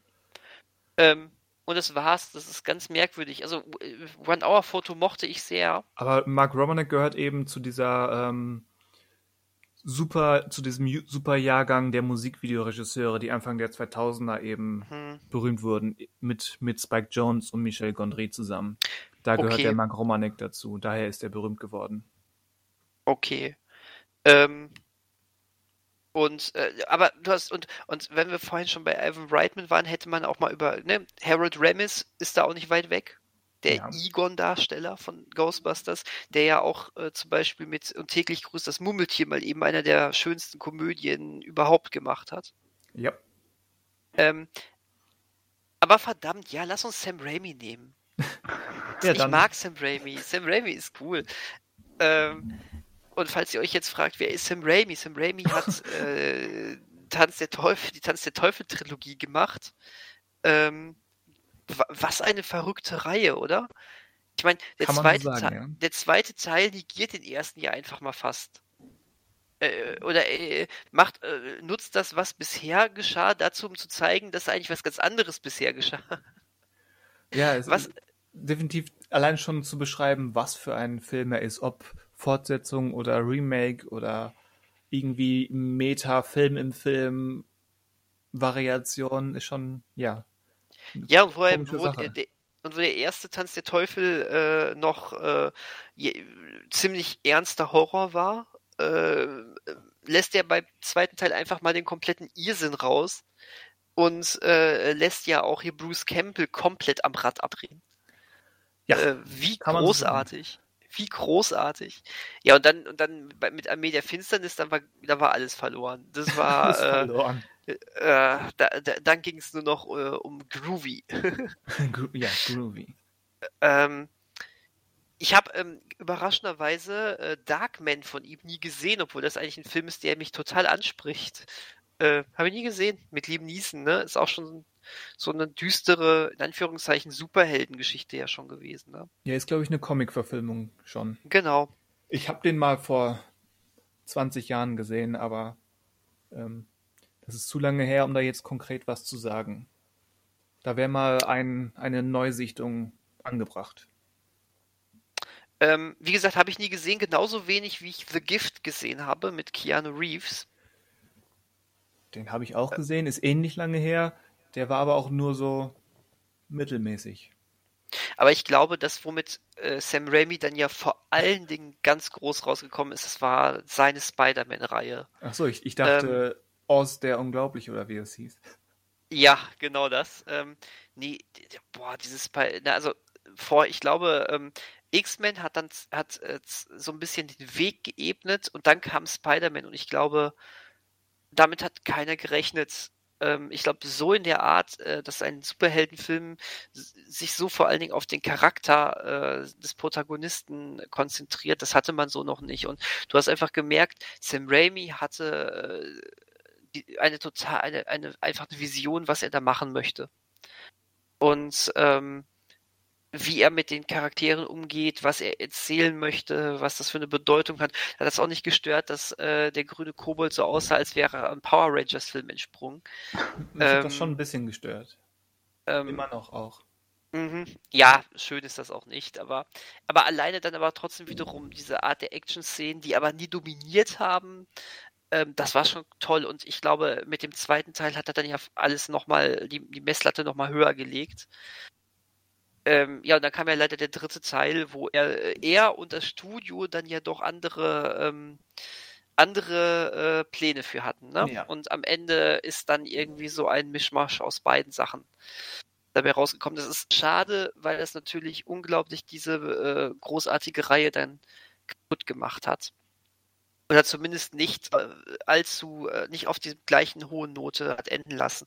Und trotz alledem, ich glaube, das äh, wird man Sam Raimi nie wegnehmen können, dass er äh, für die Art, wie Comic-Verfilmungen angegangen werden, noch bevor das MCU überhaupt gestartet ist, etwas äh, sehr, sehr, sehr Großes gemacht hat. Ähm, und ich fand äh, Drag Me to Hell genial.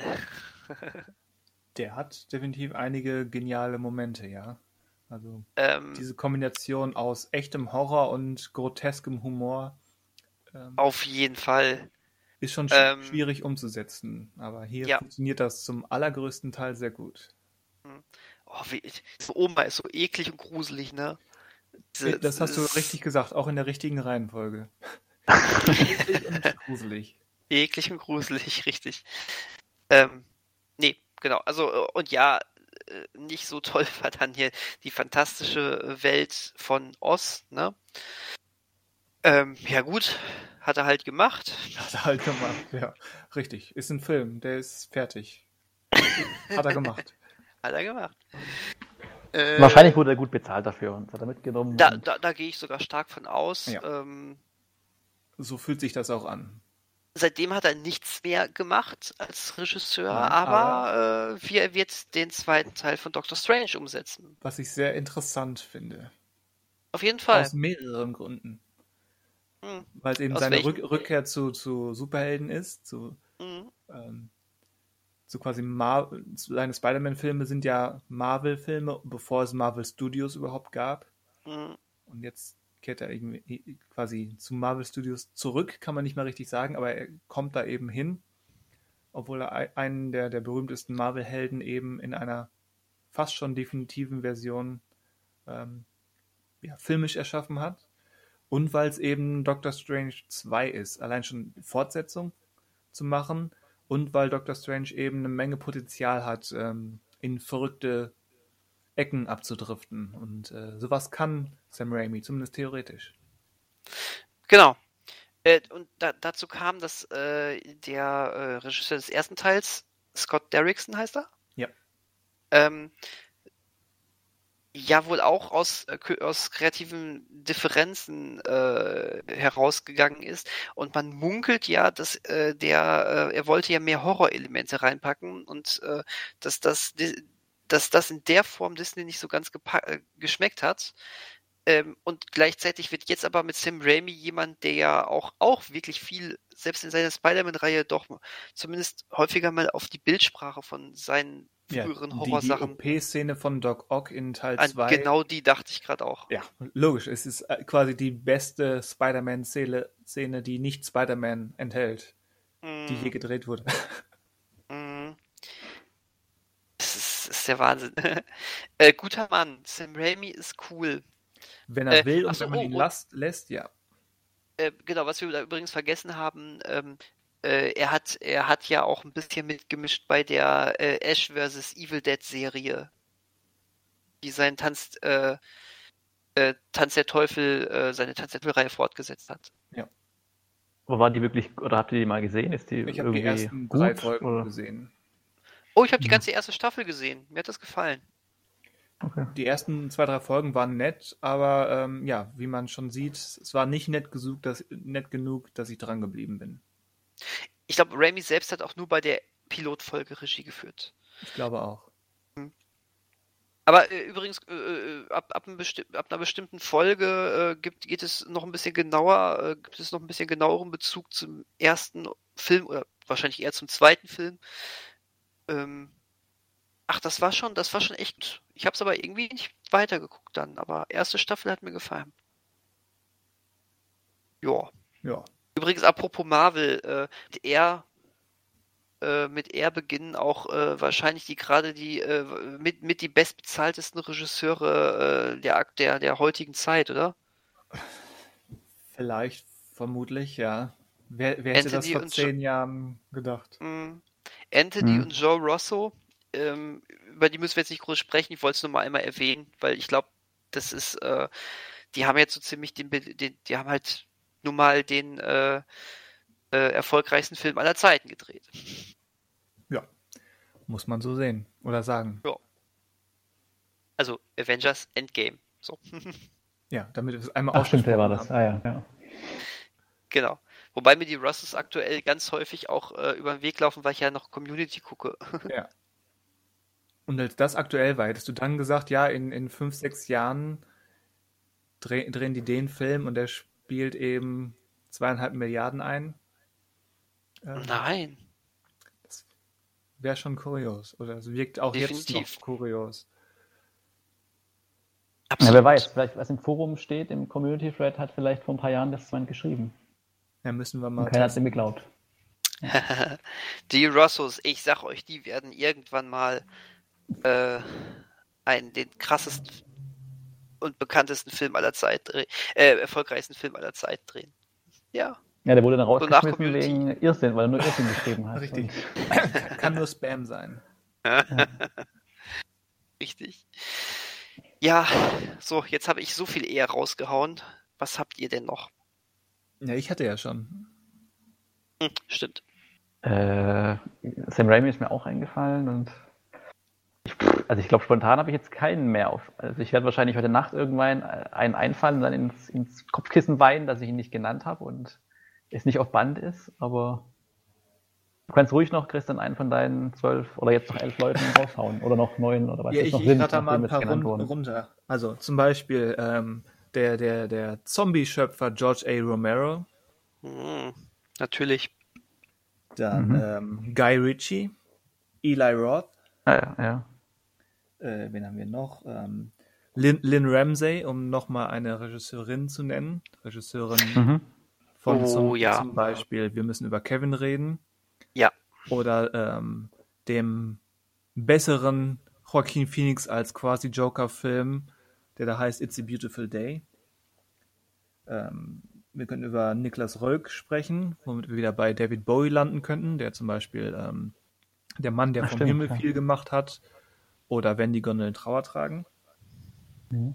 Äh, Nicholas Ray, der einen meiner Lieblingsfilme gemacht hat, ähm, A Lonely Place mit Humphrey Bogart.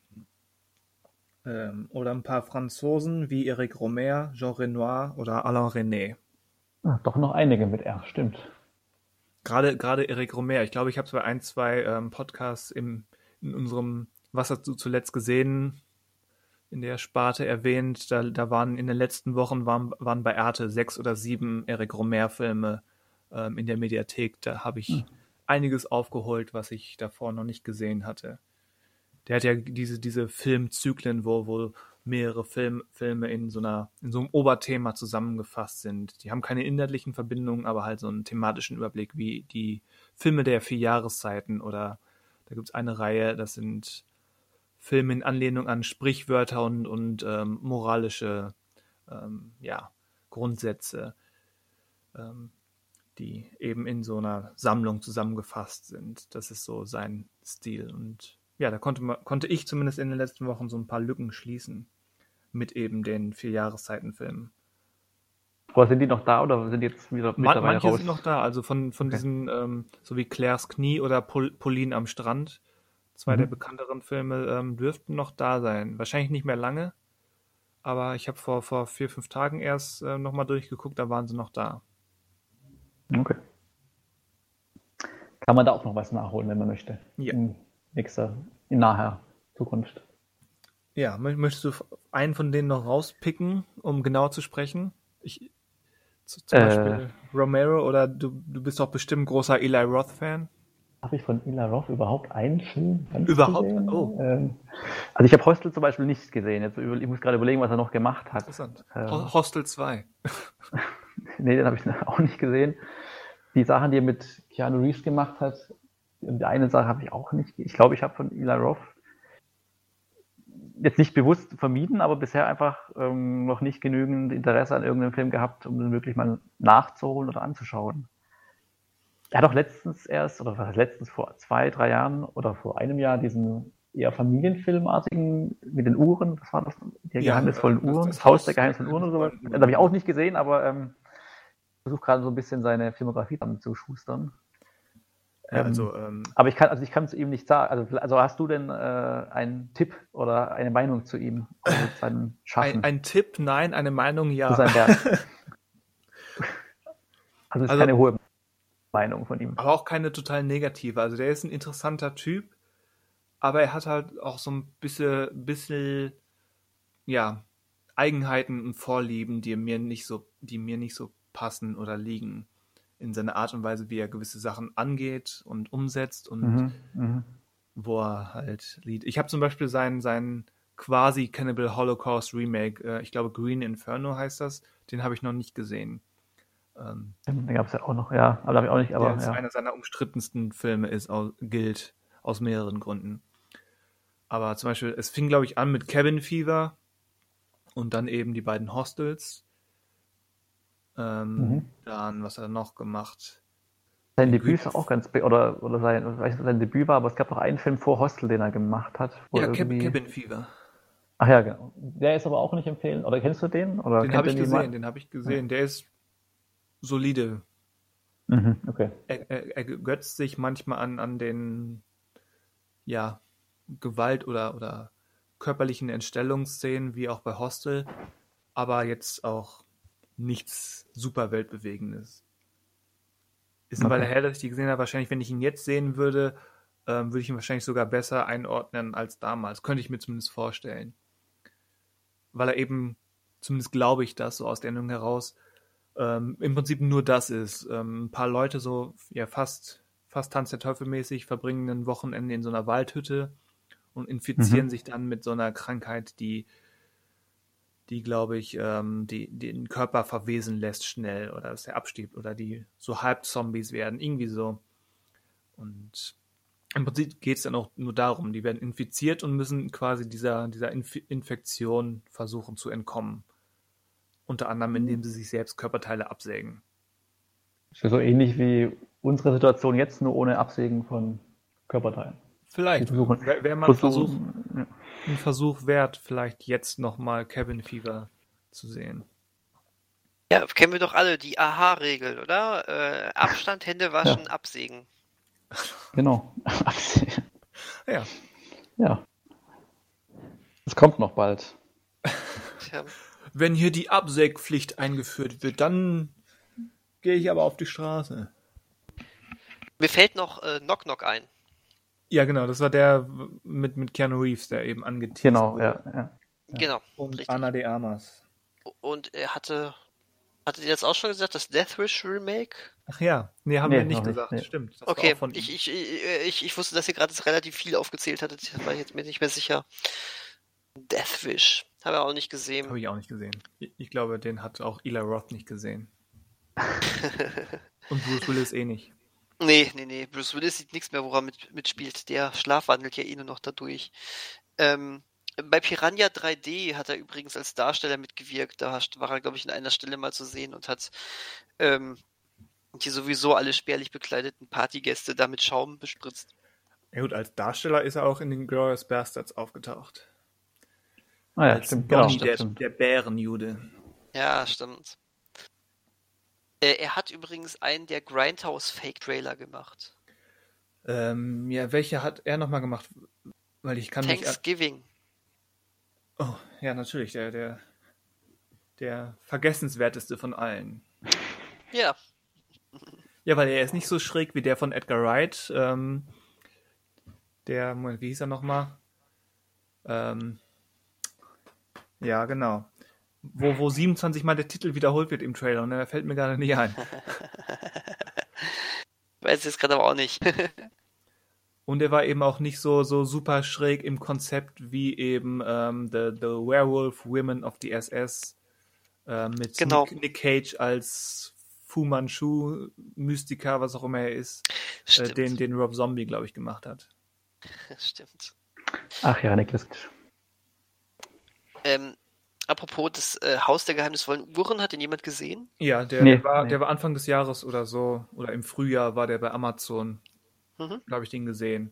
Ähm, der ist quasi ähn, ähnlich wie der erste Gänsehaut, so auf dem Level. Aber er hat so ein, zwei Einflüsse, wo man, wo man entweder denkt, hm, was hat sich das Studio dabei gedacht, oder wo man eben erkennt, okay, hier ist doch einer dabei, der bisher nur ähm, harte ab 18 Horrorfilme gedreht hat Ja, weil so ein, Äh, zwei war- war- Momente so mit, mit ähm, lebendig gewordenen Horrorkürbissen und eine Mhm. komische Verwandlungssequenz ähm, sind schon ungewöhnlich für einen Kinderfilm, der glaube ich sogar ab 0, nee, ab 6 ist der glaube ich freigegeben. nein, der ist ab 12 gewesen. ich, Das Haus der geheimnisvollen Uhren hat tatsächlich, ähm, nee, hast recht, der hat eine Ja, Sechser-Freigabe. ich meine Wow. nämlich, ich hätte, ich hätte nämlich die, die Amazon-Reaktion gelesen, wo sich, wo eben 10 von 15 Reaktionen nur daraus bestanden, dass Eltern sich beschwert haben, wie dieser Film denn ab 6 freigegeben sein kann. Wow, das hatte ich so nicht auf dem Schirm. Ich, äh, ich, okay, wow, ich wäre mir jetzt gerade total sicher gewesen, dass, ich war nämlich tatsächlich im Kino sogar, dass der da ab 12 lief. Was? Hätte ich jetzt nicht gedacht. Haben dir wahrscheinlich nur deine Eltern so gesagt, dass du nicht reingehst. Wahrscheinlich. Oh Manuel, das war der beste Witz des heutigen Abends. Und nicht mein Wort. ähm, Ja, siehst du? Merkst du was? ja, ja, ja, ja. Ähm, nee, aber äh, also ich weiß, dass äh, um mich herum da äh, ei- einige ähm, Teenager saßen, äh, die äh, sich, äh, die, also die, die hatten da teilweise Angst bei das Haus der geheimnisvollen Uhr. Und ähm, ja, also, und wenn ich bedenke, dass der äh, ähm, dass der zweite Gänsehaut ab 12 ist, Ja, Den zweiten habe Ähm. ich noch nicht gesehen, aber das. der wesentlich harmloser ist, Hm. ähm, interessant. Ja. Sehr interessant. Aber ich gebe ihm auch vollkommen recht. Also mir hat das Haus der geheimnisvollen Uhren recht gut gefallen, weil du hast einfach gemerkt, dahinter ist, ist, ist, ist ein, äh, ein, ein total bekloppter Irrer, der einfach mal tut, als, als würde einen Familienfilm machen. Und äh, dass Jack Black dann auch noch, Irrer. dass Jack Black die Hauptrolle spielt, hat es nicht besser gemacht. Hat wegen besagter Verwandlungssequenz. Ja, also die, das ist immer noch Albtraum, der Stoff, aus dem meine Albträume sind, die Verwandlungssequenz. Wobei die ja, Ja. gar nicht, äh, eigentlich, eigentlich ist die ja gar nicht so schockierend Horror, aber sie ist einfach so, so grotesk. Ja, es ist so, es ist so. Also, ich hätte es fast vergessen, aber jetzt wurde es halt wieder ins Bewusstsein geholt. oh je. Das bleibt. Das bleibt. Ja, meine Herren, wir haben jetzt schon zweieinhalb Stunden. Ja. Ähm, wollt ihr euch wirklich noch ans S heranwagen? Ich würde sagen, ähm, da wir in der, im letzten Viertel des Alphabets noch zwei ähm, sehr dünne Buchstaben dabei haben, ähm, schieben wir das S einfach weiter in dieses letzte Viertel und ähm, sehen uns wieder zum Teil 3 vom ABC. Oder nicht? Doch, würde ich, Ja, würde ich nämlich fast ja. auch schon sagen. Ja. Weil, ähm, äh, also ich habe äh, mir bei S tatsächlich auch schon mehrere rausgesucht, von denen ich ähm, mehr als nur einen auch interessant finde und Ja. ähm, Also Ja, R, richtig. R und P waren ja schon potenz potenziell reizvoll. Haha, habt ihr gesehen, was ich gemacht habe? R und P Ja, waren potenziell ja, reizvoll. ja. Uh. wow, Christian.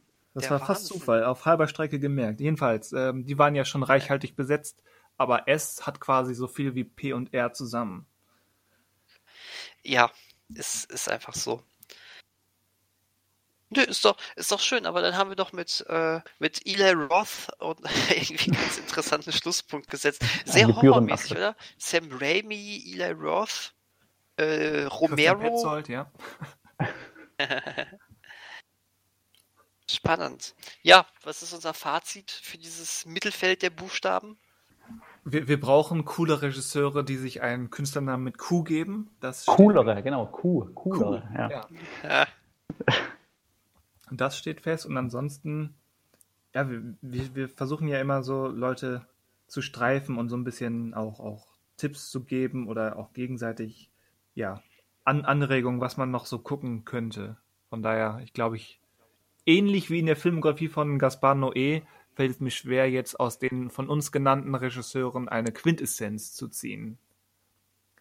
nein, das definitiv nicht. Das, wär, das wäre aber jetzt auch irgendwie zu viel des Guten, wenn wir das, wenn uns das gelingen würde.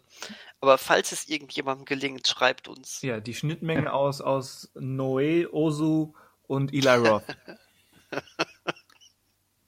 Ja, schön. Wie könnte was. ein Gespräch zwischen den dreien aussehen? Oder was können die drei an einem Tag gemeinsam machen? Ein Ausflug in den Freizeitpark Ja, oder Ihr kennt doch den berühmten Witz, ähm, Gaspar Noé, Yasuhiro Ozu und Eli Roth gehen in die Bar. Und jeder bestellt sich ein Bier. Ja, großartig. Die Pointe wird es jetzt noch nicht verraten. Nein, das ist halt dieser, dieser Standardaufhänger mit Hm. drei Leute aus verschiedenen Bereichen ähm, treffen sich in der Bar. Weiß nicht, Wir haben ja, mir jetzt aus, der, wir ha- aus, der, aus dem Finger saugen, aber ich glaube, das läuft auf keine vernünftige Pointe hinaus. Aber du kannst dir ja für Teil 3 des äh, Regisseurs ABCs äh, dir jetzt überlegen. Ja, dann öffnen wir den, den dritten und vielleicht letzten Teil äh, mit diesem Noe Ozu Roth Witz. Oder halt, welche, welche Teil. drei Filmemacher würdest du äh, auf Kneipentour schicken?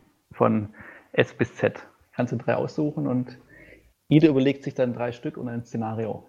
Ein Ja, spannendes. okay. Ein interessantes. Ja, machen wir doch so. Das ist doch auch, das klingt doch auch gut. Deal. Ja, das machen wir. Cool. Ja, schön.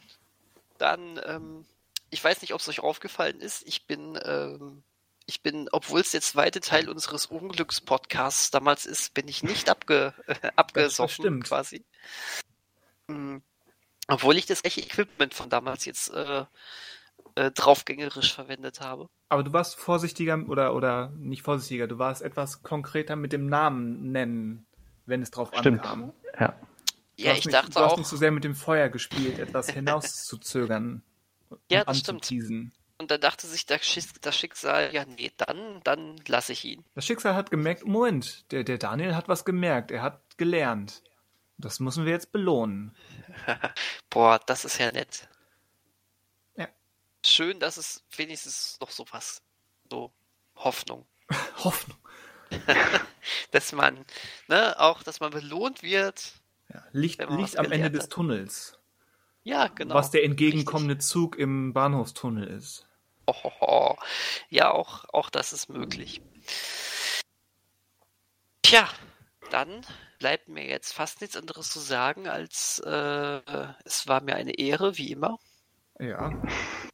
Und äh, wir treffen uns dann in Kürze, um das hier zu beenden.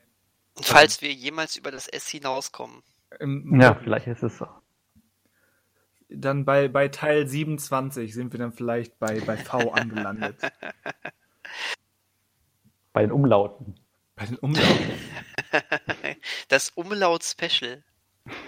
Das könnte kurz werden, aber ist wieder sehr diskussionswürdig, wie wir Umlaute definieren. Ja, das stimmt. Ja, eigentlich wäre er hier, wie, wie hieß er jetzt, unser Mann ähm, von Ace Ventura, wäre ja auch eigentlich fast schon Umlaut. Wegen UE, genau. ja, genau.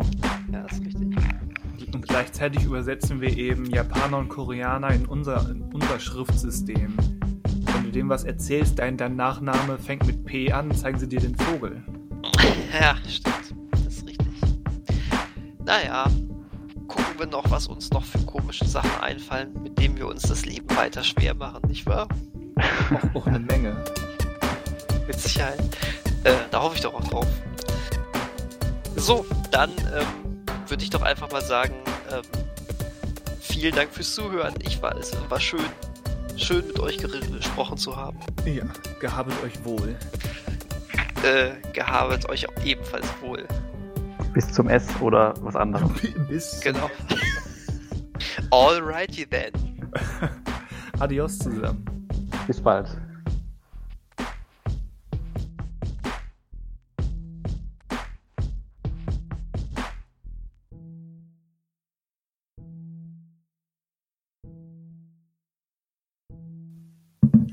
Ich muss eben noch unser Intro nachstellen.